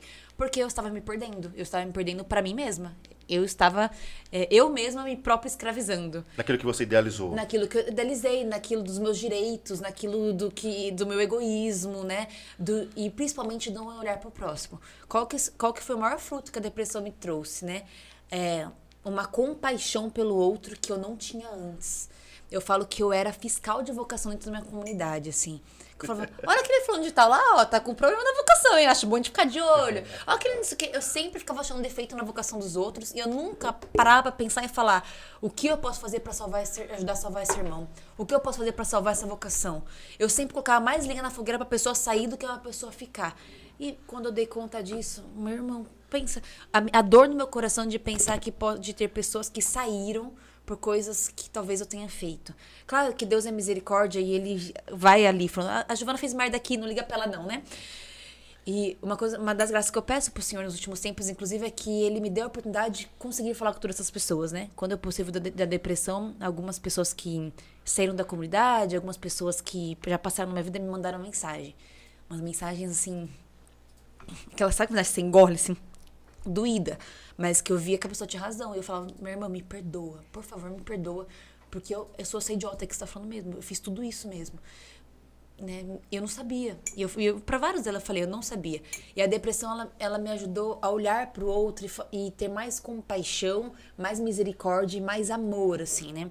De fato, ela abriu esse lado da maternidade em mim, de cuidar do próximo, né? E é a partir disso, engraçado, que Deus ele vai levando, assim, que surgiram diversos apostolados assim, na minha vida que eu não imaginava. Por exemplo, o, o trabalhar com mulheres. Eu tenho muita dificuldade em ser amiga de mulheres muito, eu sempre tive. a G da torcida organizada, velho. Ai, gente, é muito difícil, cara. E aí eu, eu em terapia descobri que não tinha amiga mulheres. Não nunca tive. Poucas, assim, tipo, tive umas duas na vida. Hoje eu tenho, tipo, uma, uma pessoa, que eu, duas pessoas que eu posso considerar minhas amigas mesmo, minha irmã e a outra, a Andressa. E eu falava, poxa, não tenho amiga mulheres, assim, de falar coisa de menininha. Porque o que, o, o que eu fugia? Eu fugia daquilo que é próprio da mulher, da sensibilidade, da, daquele. A coisa de mulher mesmo, né? E aí Deus me deu um apostolado com mulheres. Retiro para mulheres. Só me chama para pregar. Daniel, só me chama pra pregar retiro de mulheres. Eu falo, não tem retiro de jovem, não? Crisma? PJC? Não? Até PJ eu tô aceitando. Mas idosos, idosos, tarde de idosos, bingo. Eu canto lá no bingo. Era retiro de mulheres. Eu fui pregar, acho que, nossa, fui pregar muito retiro de mulheres, do nada, do nada, só, puf. E, e, eu falava, eu fui pregar no último retiro de mulheres com uma irmã minha de comunidade, que eu, eu até tava zoando com ela, que era retiro de mulheres pra 60 mais. Eu cheguei no retiro só tinha idosa de 60 anos. Eu falei, Jesus, o que eu tô fazendo aqui? E foi um dos melhores retiros que eu já preguei na minha vida, assim. O que Deus falou, fez, né? E aí Deus me levou, só depois de tudo que eu passei nisso, para falar mais com mulheres. Deus, de fato, começou a mexer novamente coisas em mim, em relação à comunidade, é, em relação mais formativos, assim, né? Me voltou, me fez voltar a escrever mais, por exemplo. Não tô conseguindo tempo ainda para escrever mais, mas voltou a, a a suscitar no meu coração e me incomodar de coisas que eu preciso escrever pro meu carisma, por exemplo. E Giovana, você precisa escrever, Giovana, você precisa escrever, Giovana, você precisa escrever. É, as questões da, da, família, né? Então, várias coisas novas foram surgindo. Eu acho que mudou até meu jeito de pregar, sabia? Assim, tipo. Hoje eu, eu pondero as coisas que eu falo, né? Eu não deixo de denunciar, de falar quando precisa, mas eu percebi que eu falo as coisas já diferente, assim. Já mudou o modo de conduzir, o modo de falar a, a vida começou a ser levada com mais calma, não com tanta euforia, né? sempre fui muito eufórica. Era um turbilhão, né? O Elias fala que o senhor não tá no furacão, mas eu era o furacão, eu era a confusão toda. Era carruagem, era o cavalo de fogo. Eu era. E eu falava, mas cadê esse Deus? E eu, eu lá no furacão, a louca. E aí eu comecei a ver que, tipo, nossa, olha a brisa suave, que delícia, olha só. E as coisas começaram a não, não ficar mais tão eufóricas, né? A maternidade me trouxe isso. Então, depois, eu, tudo que isso que eu tô vendo agora só foi possível por conta disso. Tanto que, no sábado, quando a gente tava aqui pregando, né? A gente tava pregando sobre os talentos. E aí, no final, na oração final, Deus falou uma coisa no meu coração, né? Que eu falei sobre enterrar os talentos, né? E eu até partilhei com eles que é, de, no meio da pregação, Deus foi muito claro comigo, né? Dizendo que eu quis enterrar meu próprio filho, que tá no meu ventre, foi. né? Ele foi muito claro. No meio da pregação, eu até falei pro Gleice quando eu cheguei em casa. Eu falei assim, amor, eu tava falando, mas no meio da pregação Deus tava falando comigo. Eu tava tipo assim, tem como você ficar quietinho um pouquinho? Tem como? Eu tô falando aqui, você tá, tá, tá atrapalhando? E tinha uma hora que não tinha mais como não falar, né? E, e Deus foi muito claro dizendo: o talento que tá no teu ventre você quis enterrar. E no final do, da pregação, quando a gente tava lá rezando, é, o Senhor dá uma, uma, um entendimento muito claro para mim, né? Dizendo que, tudo bem, Giovana, enterra, esse talento, tá no teu ventre, este filho. Mas você sabe o que acontece na passagem. Quando você enterra esse talento, eu tiro todos os outros. E se eu tirar este filho que tá no teu ventre e a Madalena, sua vida vai ser melhor agora? Meu Deus do céu resolver os seus problemas. E aí era muito claro, eu, imag, eu imaginava a Madalena morrendo, o, o, o, bebezinho que eu tô gerando morrendo, e tipo, eu voltando com a vida que eu sempre quis ter, sabe? A vida da jovenzinha lá. E, eu, e na hora eu pensei, me deu um desespero assim, não, não, não, pelo amor de Deus, não, não era isso que eu queria dizer, né? E foi até na hora que eu ministrei a oração de perdão ao Senhor. Porque eu falei, não, não, não tira, não era isso que eu tava falando. Porque tudo isso que, que aconteceu na vida da Giovana hoje só foi possível por ter passado por tudo isso. Às vezes eu brinco com alguns amigos meus, né? Eu falo, ah, eu sinto saudade, claro, eu sinto saudade, assim, de, uns- de alguns momentos que eu vivi, assim, quando não tinha filho, solteira. Eu sinto saudade porque é normal nosso, né? Mas jamais trocaria. Tipo, tá bom, Giovana, volta pra lá, mas deixa tudo isso aqui. Eu acho que uma forma. Eu, eu, vou, eu vou me explicar nessa afirmação. mas assim, eu acho que é uma forma da gente entender também o quanto que a gente precisa ser aberto à vida. Sim. Por quê? Né, eu, eu escutei da minha esposa, minha esposa recentemente ela foi num simpósio de bioética e ela escutou do Dom Marcelinho, lá, que é o novo, é o bispo auxiliar de Santo Amaro, que ele estava falando sobre a abertura à vida, que a gente tem uma, uma, uma falsa compreensão, né? Que gente, quando na palavra diz, diz sede fecundos, não diz sede férteis. Porque fertilidade é diferente de Uau! fecundidade. É que eu não... Rapaz! Vai, explica esse negócio que aí. fertilidade é diferente de fecundidade, porque a fertilidade ela é biológica, mas a fecundidade ela é espiritual. Se nós olharmos a questão de ser aberto à vida, né? Porque poxa, ah, por exemplo, eu e a minha esposa nós temos quatro filhos no céu, né? As duas nossas duas gestações foram de gêmeos e a gente Caraca. a gente perdeu as duas, né? Mas a gente ganhou quatro santos no céu. Do que mesmo é o- sangue. que é o fim, o, que é o fim do, do Objetivo. da- é o objetivo da minha paternidade. É essa, gerar filhos para Deus. Né? E, e aí vem essa compreensão que a gente às vezes não tem de que quando eu, quando eu adoto uma pessoa, a vocação de uma pessoa, eu estou aberto à vida. A- a- essa vida espiritual que existe. Né? Então, quando a gente, então, quando a gente entende a, a fecundidade de uma forma completa, a gente vai entender por que, que Deus nos adotou como seus filhos através de Cristo Jesus. Isso. Porque o amor de Deus é adotivo. O amor humano é, é- a paternidade humana ela é biológica, mas ela tem um chamado a ser espiritual, porque a paternidade de Deus por nós ela é espiritual. Né? Deus nos adota. Né? É por isso que, é, um, às vezes, um casal que de repente está impedido de ter filhos e tudo mais, ele pode se abrir à adoção e isso ele vai ser aberto à vida Sim. né? E eu acho que é, é isso que a gente não tem a- essa plena compreensão. E eu acho que é isso que Deus vai trabalhando na gente, sabe? Acho que quando você fa- falou isso lá, eu tava assim pensando, eu falei, mano, é isso, mano, é ser fecundo, não ser fértil. Porque a gente tem uma compreensão, às vezes, muito singular de que fertilidade e fecundidade é sinônimo. Aham. E não é isso, né? Então eu acho que quando você partilhou isso lá, né? Eu tava com a minha esposa na, vendo a pregação, eu falei, nossa, mano, que, que forte isso. Mas por outro lado, é isso mesmo, né? São as renúncias, são ó, as cruzes. Mas Sabia que no sábado foi a primeira vez que eu tive consciência que o desejo de enterrar a fecundidade, e aí não a fertilidade, porque a fertilidade não está no meu controle, mas enterrar a fecundidade, porque isso sim eu, eu posso querer, né? É, foi exatamente por conta da preguiça. Eu só tive consciência isso- disso no sábado, assim, tipo, plena, assim, né? Porque eu falando, ah, mas por que não ter outro filho agora? Claro que tem as preocupações que, assim, são justas, né? Tipo, tem todas as questões, a, a Madalena é pequena tal. prática. É, de forma prática, na logística mesmo, né? É, eu, fiquei, eu fiquei com muito medo de ter depressão de, de novo, né? Então, tipo, se eu tiver tudo de novo. Mas, você falando isso, Bruno, eu pensava, é, é de fato, assim, tipo, eu não tenho controle. Tá, se não fosse agora, ia ser quando?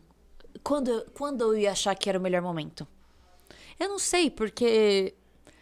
Eu não sei pra que esse filho nasceu. Eu não sei. é, é, Por exemplo, imagina se Isabel quisesse ter o controle de João Batista. João Batista nasceu exatamente no tempo que precisava pra anunciar que Cristo.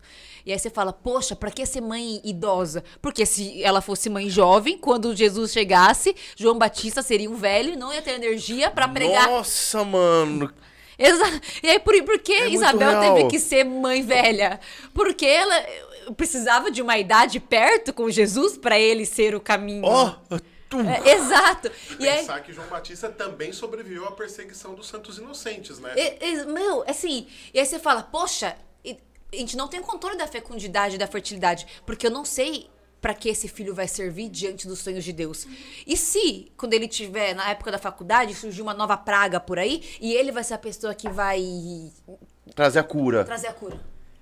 E, Tem aquela Exatamente no mesmo Padre Pio, tempo. né, que você, você fala muito É, isso. que é, o seu filho era pra ser um papa, cura de um câncer, você abortou ele. Madre Teresa fala, né, no- numa conferência da ONU, perguntaram, ué, mas é, é, você já perguntou pro seu Deus aí o porquê que as crianças, é, o porquê que o seu Deus permite que tantas crianças morram de, de HIV? Aí ela fala assim, ó, já que você tem essa intimidade, numa conferência da ONU. Ela falou assim, eu já perguntei. É, e o que, que ele respondeu? Ele falou assim, eu já mandei a cura, vocês abortaram. É, exato. Então, assim, gente, vamos lá. Havemos de concordar aqui, então, numa. numa- num- vamos fazer uma tese aqui, de que. eu- minha cabeça abriu aqui de uma forma fantástica. Muito obrigado por isso. Porque o o Senhor, quando ele fala sede fecundos, né? é, ele coloca esta autoridade e esse controle em nossas mãos. Agora, quando a Gi falou assim, real, é, a fertilidade, ela não está sobre o meu controle. Não está. A fertilidade, ela não está sobre. Eu não falo óvulo, sai agora. É, não está. Do mesmo jeito que eu falo, eu brinco muito, falo assim, pulmão, eu mando em você, para de respirar com a É, não tem. Cabeça, cérebro, para. Não, não tá. Eu não tenho controle sobre a fertilidade, mas eu tenho controle porque o Senhor me deu, sobre a autoridade da palavra dele, para ser fecundo. Exato. E aí eu consigo é, é, ser fecundo nessa esfera, como você trouxe, essa realidade que é muito pertinente do que o bispo falou, né? É porque a fecundidade de gerar frutos, de gerar pessoas para Deus, ela vem em outra dimensão. É que assim, eu, eu acredito Também. que a fertilidade, ela passa a ser fecundidade com o auxílio da graça divina, sabe? Sim.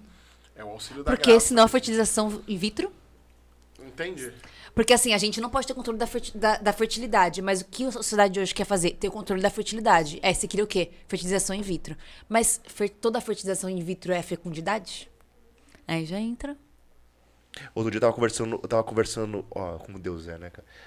Era- Era segunda-feira, eu tava tomando um café é, na minha empresa, e aí, tamo lá no boteco, né, do lado da, da, da companhia ali. Aliás, um beijo pra você, cara de gato, o cara, o dono do boteco lá, que a gente... Gente O apelido dele é cara de É, cara gato? Fred, Fred, um, um beijão aí, cara. Eu, peço, eu chego lá, peço um combo pra ele, e ele... o gato de pó. É, cara de gata lá. Lulista, te amo mesmo assim. É, a gente tá falando e aí chegou uma, uma amiga minha de trabalho e ela falou justamente isso. Ela falou assim, Dani, é, e aí comecei a entrar no sul da maternidade, ela tem uma, uma filha recente que não sei o que, ela, e ela já sabia um pouquinho da minha história, já compartilhado com ela, o senhor me deu, permitiu que eu, que eu partilhasse. Ela falou assim, não, mas é, utiliza a medicina a seu favor. né? Aquela coisa toda que não sei o que lá. Aí o senhor falou assim: eu permiti que essa hora acontecesse, porque eu queria que você quero que você fale com ela a este respeito. Aí eu falei, é... o nome dela é Natália. Eu falei, Nath, você ama muito a Lu, que é a Luísa, ela dou minha vida por ela. Eu falei, Lu, a Nath, você, você permitiria ou você pensaria em ser, por exemplo, qual outro filho que você tá? Ah, eu quero ter o Bento. Eu falei assim, aí eu, aí eu você, você pensei, né? Raciocinei rápido para poder ajudar ela ali. Você permitiria ser mãe de um e assassina e Meu assassinar a Luísa? Ou deixar ela congelada lá? Né? É- é uma vida. É, aí, aí a ficha dela caiu naquele momento. Falei assim, Dani, eu nunca pensei sobre isso. Eu falei assim, então é, é nesse ponto que, que o senhor me ensinou. É que de- a fertilização in vitro é meio que vendida só uma parte dela, né? Exato, Não fala exato. que você tem filhinho congelado lá. Exato. E, e foi quando eu foi Ninguém quando eu, explica o pacote completo. quando ali, Deus né? me deu essa inteira, moção, é. eu lembro Uhum. até hoje, gente. é, pô, a gente a gente passou vários processos, e, enfim, é, tivemos idas e vindas. E um dia eu fui visitar o médico que, que é renomado hoje, que eu não sabia, que colocou, me colocou no mundo, doutor Antônio. Aí ele falou assim, pô, Daniel, quanto tempo, cresceu, hein? 40 anos, tal, aquela coisa toda. Aí ele falou assim, poxa, mas por que, que você não faz isso? Né? Aí ele foi explicar, vou te explicar exatamente como é o processo. E aí ele explicou, né? É, hoje a tecnologia não permite que de fato seja um por um. Porque quando, na minha cabeça é o seguinte, cara, se for um por um, um óvulo e um, e um espermatozoide ali, beleza, tá ali, vamos tentar gerar. Que mal tem nisso? Né? Eu não via mal dessa forma, né? E aí ele me explicou assim, não, mas hum, a tecnologia não, é consegue assim. chegar dessa forma. Pra gente chegar neste um, precisa ter oito, precisa ter dez, né? E o que, que você faz com os outros nove? O que, que você faz com os outros onze? Cara, naquela hora, sentada na cadeira, ele aí, vamos fazer, que não sei o que lá, eu, eu, eu, eu te coloquei no mundo, eu coloco aqui um. um ele nem se preocupa com preço, aquela coisa toda. Não se preocupa, aquela coisa. Que é caro pra caramba. Cara, aí Deus falou assim, juro, veio uma enxurrada na minha cabeça, assim, abriu minha mente, e o Senhor falou assim: é, Você não pode ser pai de um e assassino de dez. Naquele momento eu entendi completamente tudo aquilo que eu não havia entendido na minha vida a este respeito. Foi quando eu falei pro Senhor, eu falei assim, Senhor, ok, se tu queres, eu quero também. Se tu queres, se tu não queres, eu não quero. Eu estou contigo e, e vambora. Naquele momento eu pronunciei aquilo pro médico. Falei, doutor Antônio, obrigado por me falar tudo isso, mas eu não posso ser pai de um assassino de dez E ele? agradeci, ele ficou extasiado, ele louco, ficou. nossa. Ele, ele- é, da perspectiva da religião, que- mas você deveria tirar isso de lado. Eu falei assim, não. É porque eles não enxergam como vida, né? É. É, até enxerga. E ele falava, eu não entendo o que é vida, mas. É, Biologia é, tá só pra medicina aqui não. é, É, é, mas é, que- queria deixar isso de fato de lado. E naquele momento, cara, Deus me deu uma, uma tranquilidade tão grande de compreensão do porquê das coisas. E aí, é, hoje, a fecundidade de fato, né, de filhos espirituais, aquilo tudo que nós fazemos, pra mim ela é tão presente na minha vida, sabe? Que, que hoje faz muito sentido isso. E- É porque essa mesma profecia continua na tua vida, né? Você não pode ser pai de um e assassino de dez. E aí você não pode ser assassino de dez almas, né? Porque se a gente levar isso para o âmbito espiritual, o que o Senhor nos convida a ser como membros de comunidade, como membros né, da Igreja de Cristo, é isso, é ser fecundos. E aí, quando a gente fala de fecundidade, o Dani, ele é pai de um e pai de dez, ué. Eu não quando eu falo, eu não posso largar a minha vocação em prol somente da maternidade, é exatamente isso, porque eu não posso ser mãe da Madalena e assassina de 10 que seriam tocados pela minha vocação. Porque Deus me chamou para isso. Claro que Deus não vai me esperar, né? Porque ele vai levantar outros no meu lugar, mas outros que deixaram de nascer, outros que deixaram de ser tocados pelo amor de Deus, porque eu não estou cumprindo aquilo que eu deveria estar cumprindo. A gente está lendo sobre Moisés, né, na, na liturgia essa semana. E se Moisés não tivesse feito o que Deus pediu para ele fazer? Quantos anos mais aquele povo viveria na escravidão? Porque ele não foi fecundo em sua vocação. É o mesmo conosco, né? Tipo, quantas pessoas vão demorar ainda para encontrar o amor de Deus, para encontrar um pai, uma mãe, encontrarem esperança de vida, porque eu estou parada ainda nas minhas infertilidades e não sendo fecunda, né? Nossa, que fantástico. Agora me abriu outro, outro buraco na cabeça quando você falou agora, Gi, porque assim, então realmente, quando nós correspondemos a só um aspecto da nossa vocação, por exemplo, como muitos infelizmente fazem, só a maternidade, Sim. e esquece aquele chamado inicial que Deus deu da missionaridade, da comunidade, eu realmente estou optando por ser mãe ou pai de um E assassino de 10. e assassino de dez. De Friamente. Mas É, é que Maria teria, é que Maria poderia ter feito na cruz, né? Uau, uau, Maria poderia uau. falar, eu sou mãe de Jesus. E a- entre muitas aspas, gente, mas assassina de João, porque eu não quero receber ele como filho. Nossa, e aí? E ela falou, não, eu sou mãe de Jesus. E eu sou mãe de João. E Qual da é a sua humanidade, né? Na verdade, ali ela adota os 12, né? Ela adota a gente, ela tá. Ela adota ali os 12 porque que foram essenciais para pro, pro advento ali da igreja, para as primeiras missões e tudo mais, né? Mas a gente também não vai muito longe. É o que a gente vê muitas vezes as pessoas falando, não, eu também não vou ter outro filho porque eu não quero diminuir a qualidade de vida dele. É, a qualidade de vida. A escola bilíngue que paga 10 mil reais por mês. É, é, É bizarro, você fala, que- é sério que teu filho precisa disso mesmo? Porque você pensa, qualidade de vida, arroz e feijão. Não, é a escola bilíngue, 10 mil por mês, a natação, o judô, o balé que precisei toda semana. Hoje entrando um pouquinho nesse mundo. E aí, como que é o coração hoje, né? Porque assim, é, poxa, nós viemos de uma geração de alguns de 1980, outros de 90, os mais recentes aí de 2000. E o coração daqueles que são pais e mães hoje, eu tenho percebido uma angústia, é, é, uma preocupação muito maior Porque a nossa geração foi diferente. A gente correu na rua, a gente teve. Nós brincamos de formas diferentes. E não era esse mundo louco, retardado que nós temos hoje, com as ideologias, com a- as coisas tão. É, aí. é tudo. é, nós- nós- Tava na TV Globo. é, a- ainda, graças a Deus que a, a TV Globinho daquela época ainda nos ajudava. É, teve, a, a Xuxa não, credo. Mas tinha lá a TV Colosso, cara. Era, era, era legal, cara. Então, assim, como que é o coração materno, cara, de, de preparar é, uma criança, uma vida, né? É porque esse Pros é tempos do... sombrios é, de porque hoje. esse é um argumento que muitas pessoas Muitas. usam, Usam pra não né, ter filho. Não Meu, ter filho. providencialmente o Gleice estava conversando com a pessoa do serviço dele exatamente antes de ouvir. E eu até postei no meu Instagram, tipo, aí ó, o Gleice já começou a pregar aqui, porque as pessoas do serviço Gleice sempre falam pra ele, ah, não quero ter mais filho porque não quero colocar filho neste mundo. E o menino vai casar agora, um colega dele, o menino entrou essa semana e o Gleice estava pregando pra ele já. Eu falo que eu admiro a ousadia dele, porque ele começou assim, não, cara, você precisa ter filho sim. Tipo, eu olhei pra cara dele, eu, como você tá falando assim pro moleque? Com esse moleque essa semana. Ele, não, cara, tem que ter filho sim. Oxe, ficar com medo de ter filho por causa que o mundo tá ruim. O seu, só se o seu mundo for ruim. O nosso mundo vai ser bom sim. E começou a pregar pro cara. Aqui, a minha, a minha filha aqui pegou a Madalena, mas dá tchau pra ele, Madalena. Madalena dando tchau. E começou a pregar pro cara, dizendo, filho é bom demais, que não sei o quê. Eu acho que tem duas coisas, né? Primeiro, ah, não vou ter filho pra, no mundo porque o mundo tá muito ruim, tá mesmo. Mas eu dou graças a Deus que meus filhos vivem numa bolha. Eu vivi numa bolha, real. Eu, eu tenho consciência que eu vivo numa bolha. Às vezes as pessoas falam, ah, Giovana, você vive numa bolha, querendo me criticar, e eu, eu fico feliz pra caramba. Por que eu vivo numa bolha?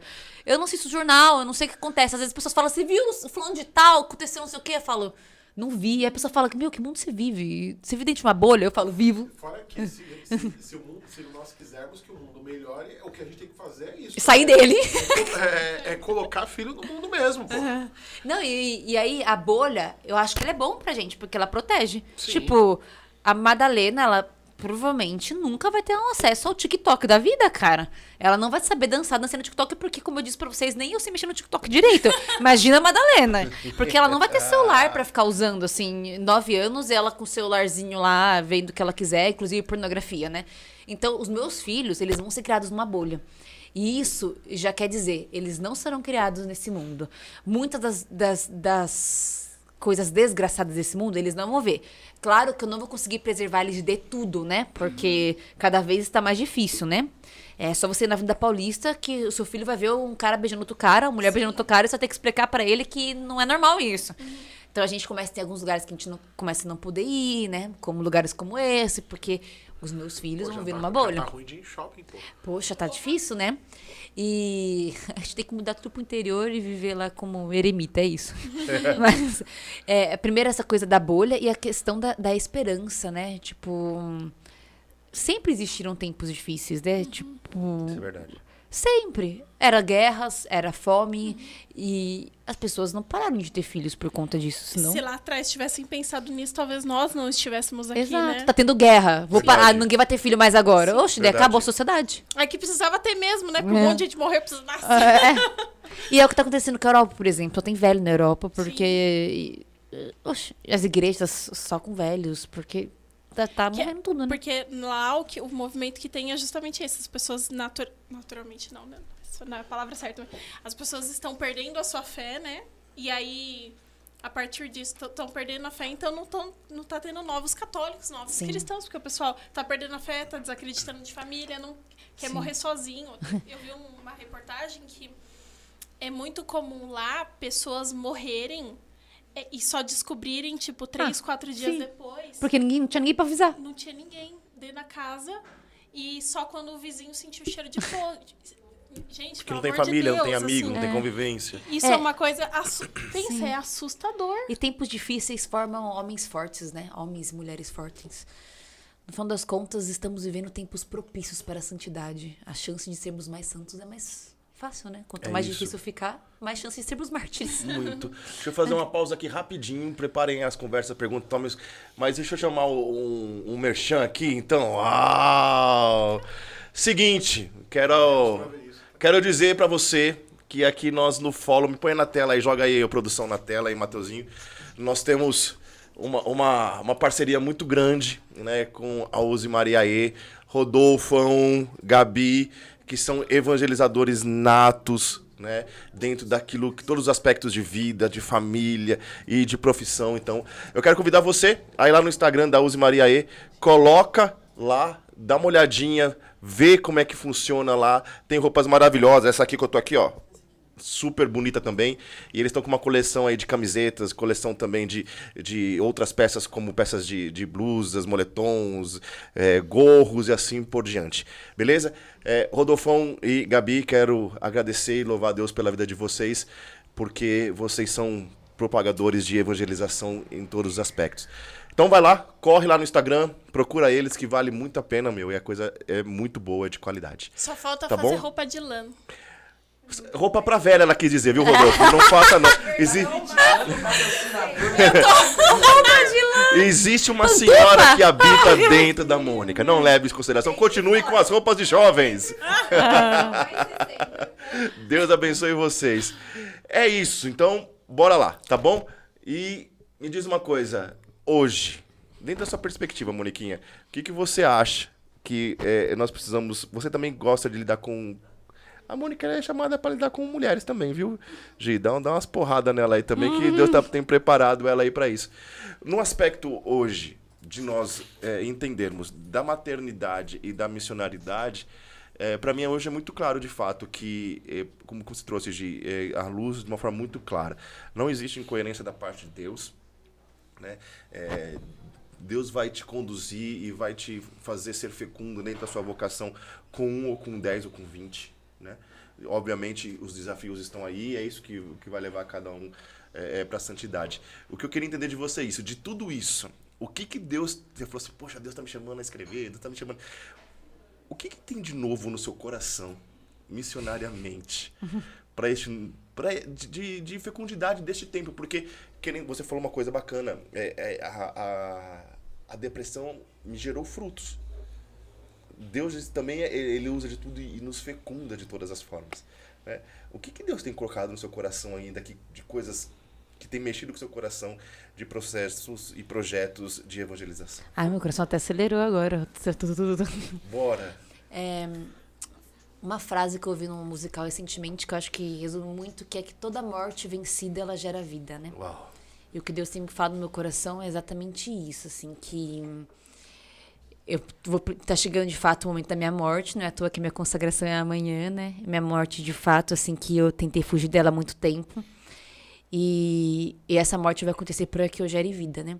Fonton Shin, ele vai escrever que a mulher, quando vai dar, a, é aquela que é mais próxima que chega da morte para dar a vida. Porque o trabalho de parto é como se nenhuma pessoa conseguiria suportar aquilo. Então ela chega próxima da morte. Quando ela chega próxima da morte, ela dá a vida. Eu sinto que minha vida ela tá um trabalho, exatamente um trabalho de parto agora. Che- Tá passando por esse processo de morte para gerar essas novas vidas, né? E, e gerar vidas para tudo isso que o Senhor tem colocado neste tempo, né? Então, toda morte vencida vai gerar vida e, de fato, eu preciso assumir a cruz como o meu leito, o meu leito, onde eu deito e descanso. A Débora da Shalom foi pregar esses dias pra gente e ela disse uma coisa que eu falei, é Deus falando comigo.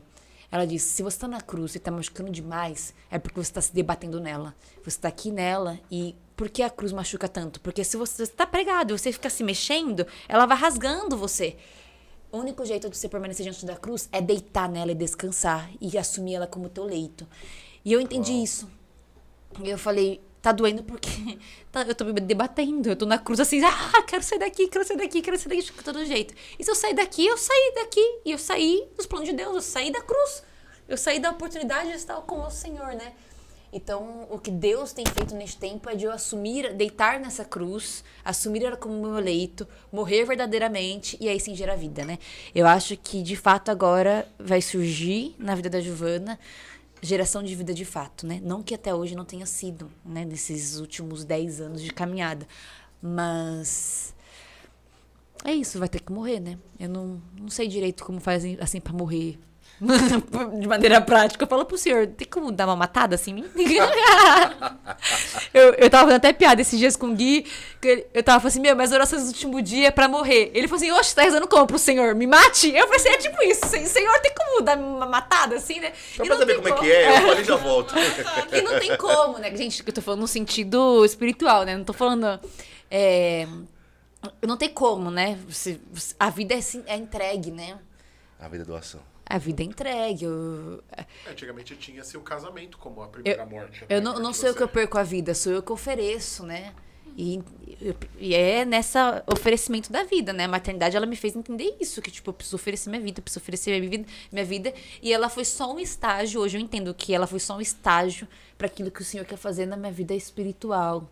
E como consagrada, e como membro da comunidade, como mãe, não só da Madalena, mas dentro de toda uma obra, né?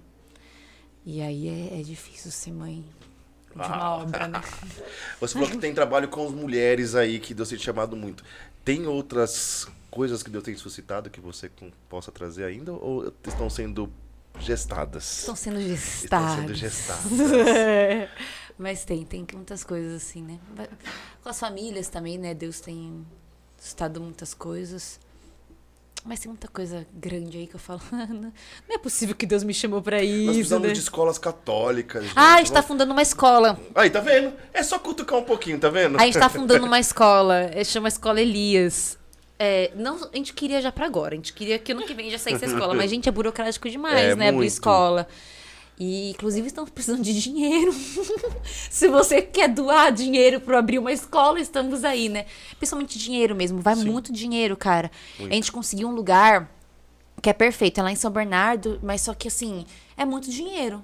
E a gente precisa fazer algumas reformas para aprovar na prefeitura, porque tem várias burocracias. Mas Deus foi muito claro conosco, né? Nos pediu uma escola e a gente já tá escrevendo já a parte chata, assim, burocrática. A gente já tá escrevendo tudo.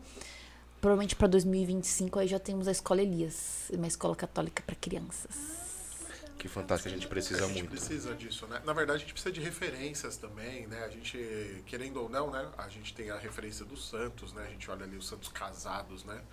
E as suas maternidades e paternidades, mas assim, de forma prática, é, querendo ou não, né? Os mode o modelo de escola católica que tinha-se antigamente ficou extinto, né? Praticamente, salvo uma ou duas que ainda resistem, mas assim, Uhum. porque ficou genérico demais você falar só que é um colégio católico, É, né? não, os professores têm que ser católicos, né? Porque se os professores não forem católicos.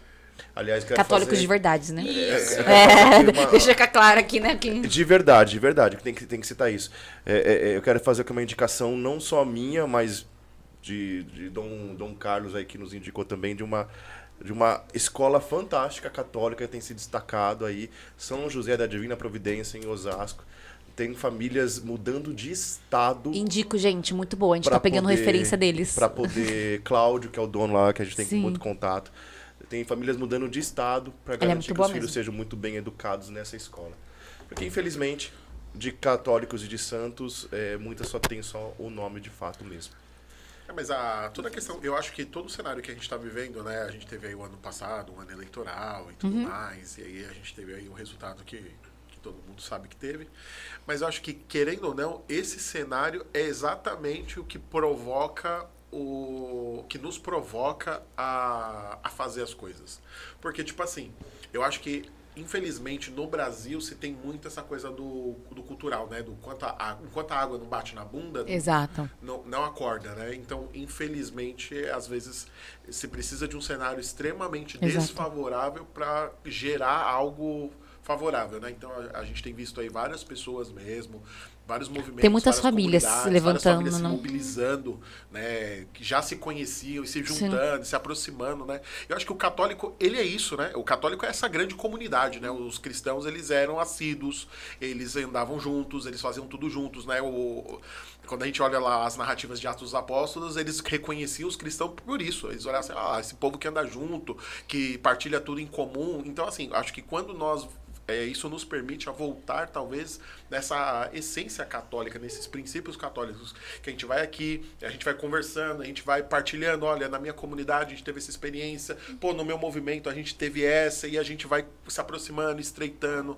porque infelizmente eu acho que criou-se às vezes uma competitividade do quem evangeliza mais, quem aparece mais, quem toca mais, e não sei o que, e perdeu-se o fim último, que é o que? É a Sim. conversão de almas para Deus, que não é para mim, né? Que chegar lá no céu é jovens sarados. Total de almas, né? Vai parecer, é, vai parecer aquele final do, do Harry Potter que o Dumbledore vai, vai falar a casa que ganhou lá, porque o, o troféu lá e tudo mais. E não é isso. Na verdade, Deus vai nos cobrar de almas, pô. O, o céu é muito grande para nós chegarmos lá e, e não ter almas, né? Aquele negócio, Jesus não voltou ainda porque ele deseja salvar o maior número de pessoas, né? Então, eu acho que esse cenário, ele permite exatamente isso, que pessoas olhem assim e falem, vamos fazer um colégio, vamos fazer um apostolado na política, vamos fazer um apostolado na medicina. Tem muitos médicos se levantando. A gente fala muito aí dos maus médicos e dos maus psicólogos, etc. Mas também Muitos. tem muitos católicos que surgindo, que às vezes a gente não escutava falar. A gente não escutava ginecologista católica. A gente não escutava falar de Sim. psicólogo católico. E hoje a gente já Sim, isso todas mais as áreas, né? né? Então eu acho que é, é o tempo que é realmente que nem você estava falando, né? Eu acho que esse tempo ele vai nos favorecer a santidade. Sim. Acho que o problema do católico é eles deixaram de viver o evangelho naquilo que Atos fala, né? Deixaram de colocar comum é, tudo que é comum em favor da comunidade. Então, a sua própria profissão, a sua inteligência, é, os seus bens também, não que você vai abrir mão daquilo que você tem. É, e a gente fica nessa, nessa rivalidade besta de, de quem ai, tem mais seguidores, não sei o que lá. Quando eu, eu- acho essa coisa mais ridícula do mundo, apesar de reconhecer que é, uma- é um meio que a gente tem para chegar nas pessoas, para mim nessa geração mimada que a gente tem que viver debaixo dessa telinha aqui, que Padre Paulo Ricardo já pregou sobre isso muito bem, não sou eu que vou falar sobre isso, vai lá no PHN desse Sim. ano e vai assistir a pregação sobre celular. Agora, de fato, eu acho que a gente poderia realmente nos unirmos mais em prol disso. Eu acho que isso geraria e trazer- traria uma maternidade eh, fecunda espiritual muito maior do que isso. Sim. É isso, gente? É isso. Gi, deixa as suas redes sociais aí pro povo. Gente, antes disso, tem como eh, fazer uma indicação aí no vídeo da pregação da Gi, de sábado lá na, na- lá na missão lá? Tem? Como colocar na tela alguma coisa aí?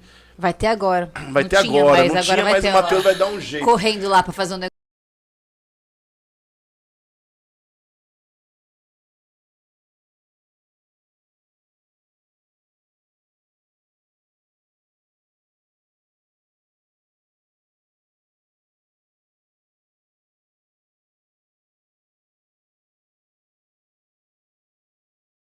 Assistir lá a pregação que é Indica a pregação, vai pro povo aí, Brunão, porque, mano, Qual é delas? espetacular. As duas.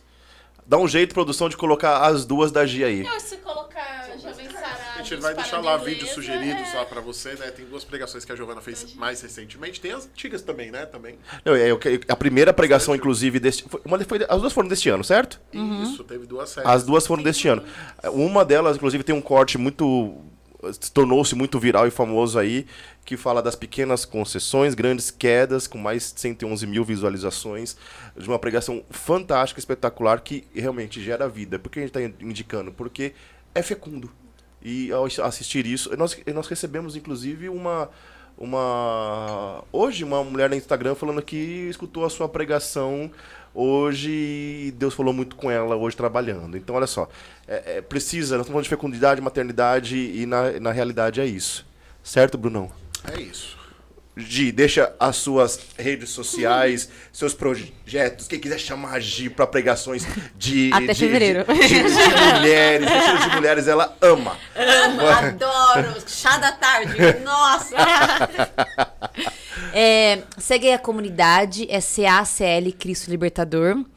Lá tem todas as- tudo que nós fazemos, nossos apostolados. Amanhã nossa missa de consagração e de vínculos, então Orem, estão todos gente. convidados. Olhem para esse povo. É, vai ser muito legal. Depois de nove anos aí, ó, chegamos. E as minhas redes sociais é Gibelline, Gibelline com L só e Beline. E também tem no, YouTube, tem youtube.com barra é fogo. E aí tem um canal no YouTube, você vai ver uma Giovana ali, chofem, bem chofem. E com, tem 224 vídeos no canal lá, tava vendo esses dias, de todos qualquer tipo de assunto. Gente, é- tem coisa. Sabe uma humilhação? tem coisa que eu gravei ali que eu falo, nossa, Como eu fiz precisou isso? ter coragem, né? Porque vergonha, né? E, mas também tem vídeos, os- tem vídeos antigos e vídeos atuais, assim, né? E aí tem outras pessoas que estão entrando lá nesse apostolado. Mas onde eu mais me comunico é no Instagram, assim. Não tenho muito saco e nem tempo de alimentar outras redes sociais. Então, no Instagram eu alimento lá do meu jeito, assim. Não tem nenhuma estratégia, não. É tipo, ó, tamo aqui, que isso aqui, coisa acontecendo. Porque se for esperar iluminação tal, não vai sair. Ah, editar, legenda, não vai sair nunca. né? Então é um negócio assim, bem rústico, vamos dizer assim. Mas é legal, você pode me acompanhar por lá. E nós, esse ano, estamos com um projeto que é para mulheres, que é o Retiro Imersão Magdala. Ele é inspirado na vida de Santa Maria Madalena. É para as mulheres, porque eu sempre, toda vez que eu faço esse retiro, eu pergunto para Maria Madalena: o que você quer fazer para as mulheres deste retiro? O que você quer dar de lição para elas? O último nós falamos sobre a cura da autoestima e foi muito profundo, muito mesmo assim. Não sabia que as mulheres tinham tanto problema com autoestima depois desse retiro. Aí eu falei, meu Deus do céu, foi para 180 mulheres lá em Caraguatatuba e nós estamos fazendo para todos os lugares do mundo. Então, tipo assim, ah, quero esse retiro na minha paróquia, quero esse retiro no meu grupo, quero esse retiro qualquer lugar, a gente conversa, a gente marca, nós vamos, fazemos o Imersão Magdala.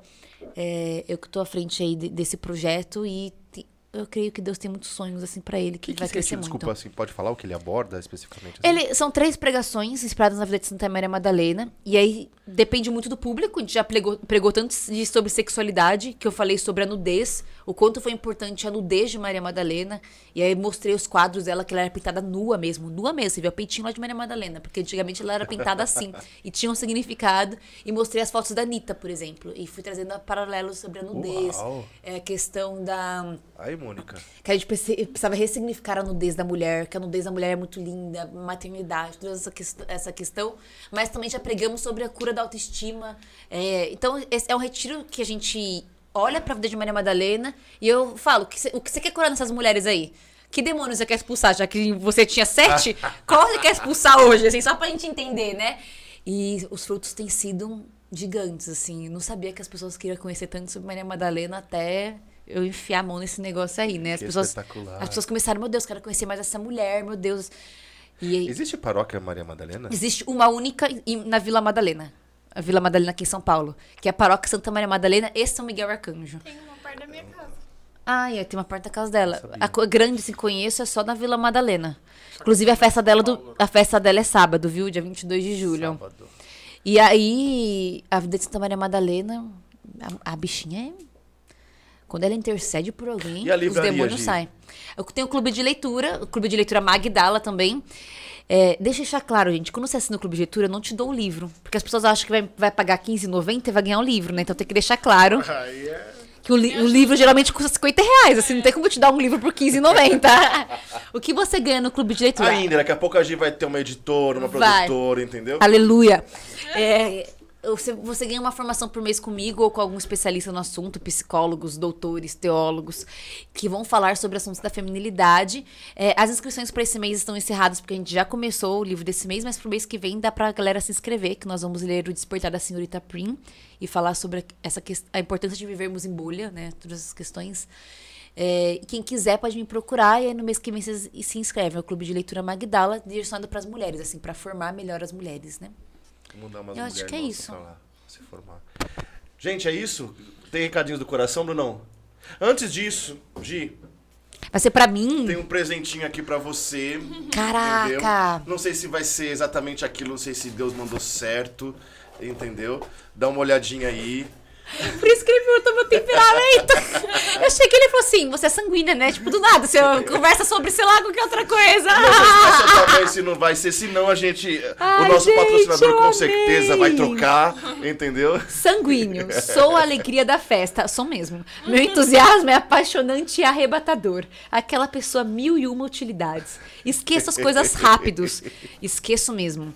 Mudo de humor em um estalar de dedos. Sou sol em dia- dias nublados. Ai, amei, gente. Só fala qualidades, né? Só eu esqueço rápido, mas amei. Não falou da inconstância aqui, não falou amei. É isso mesmo, só fala das qualidades. É isso. Queremos enfatizar aquilo que é bom. Isso. Certo? Bom, é seguinte, ó, quero dizer que amanhã o Bruno, certo, vai estar esperando você que deseja atendimento de oração lá na paróquia toda quinta-feira, Nossa Senhora dos Prazeres, número 3013, a Taliba Leonel, tá bom? Parada Isso, inglesa. Se você tiver com 10, com 15, com uma legião, o Bruno, com certeza, em Deus e com Deus e com o Senhor, ele dá conta. Socorro. Tá John bom? Constantine. Tá bom? Eu Essa creio. é pra poucos. Eu creio, eu creio. Pra pouquíssimos. pouquíssimos. Quero dizer que sabadão tem grupo de oração. Esse final de semana especificamente. é, seria o de redenção já? Não, né? Seria a redenção, mas o Senhor falou que queria redenção diferente maior do que nós programamos. Então redenção vai estar um pouquinho mais pra frente, logo, logo, nas próximas. Ou na, ou na semana que vem ou na outra, a gente já informa as novas datas do redenção. Eu estou aqui também já. Um sábado eu já dei um toque e tal. Tô tentando. Vou pleitear agir pro redenção. Tá bom? É antes de fevereiro. né? É, é antes de fevereiro, então ela não é. poder- É porque em fevereiro vai nascer o bebê, gente. Joguei é aí. isso que eu tô falando. Joguei antes de fevereiro. Jogou, é, assim, entendeu? E aí, especificamente, grupo de oração. E eu também quero fazer um convite pra você. É, no dia 29 de julho, nós, da, da, da- da nossa obra, Jovens Sarados, nós vamos ter a festa junina, que vai ser também lá no Braz. Nossa Senhora de Casa Lúcia. É isso, Bruno? Isso. Casa Lúcia. É Casa Lúcia Nossa mesmo? festa- é a nossa grande festa junina. nosso arraiá. Então, gostaria que você é, anotasse a data aí bonitinho. Vai ser, se eu não me engano, das 15 até as 23 horas, alguma coisa assim. Enfim, a gente vai dando maiores Começa detalhes. às 16 horas e vai até às 23. Isso, 16 às 23. Então, dia 29 do 7, tá? Nós vamos ter uma super festa junina lá. É uma festa junina para que você possa levar família, é, crianças, né? Que você não, não vai se envergonhar daquilo que vai tocar na festa e tudo mais. É, tem umas músicas É, hoje em dia, então, não tem mais festa, não, não é mais sertanejão, né? É, tem umas coisas, pelo amor de Deus. Enfim, tá bom? Festa Então queria deixar funk, esse. pô. É, é, tem uma, né? virou, virou festa do funk agora. Meu Deus do céu. Pior que tem umas paróquias que também. Desculpa, Jesus, vamos voltar foco. Então eu gostaria de fazer esse convite pra você. Então, três convitinhos pra você. Só retomando. Quinta-feira, amanhã, atendimento de, adora, de, de oração e aconselhamento. Sábado, grupo de oração. E no outro sábado, dia 29 do 7, festa junina dos Sarados. Beleza? É isso, não deixe de curtir este vídeo, compartilhá-lo com as suas redes sociais, assim você faz esse podcast continuar acontecendo. existindo.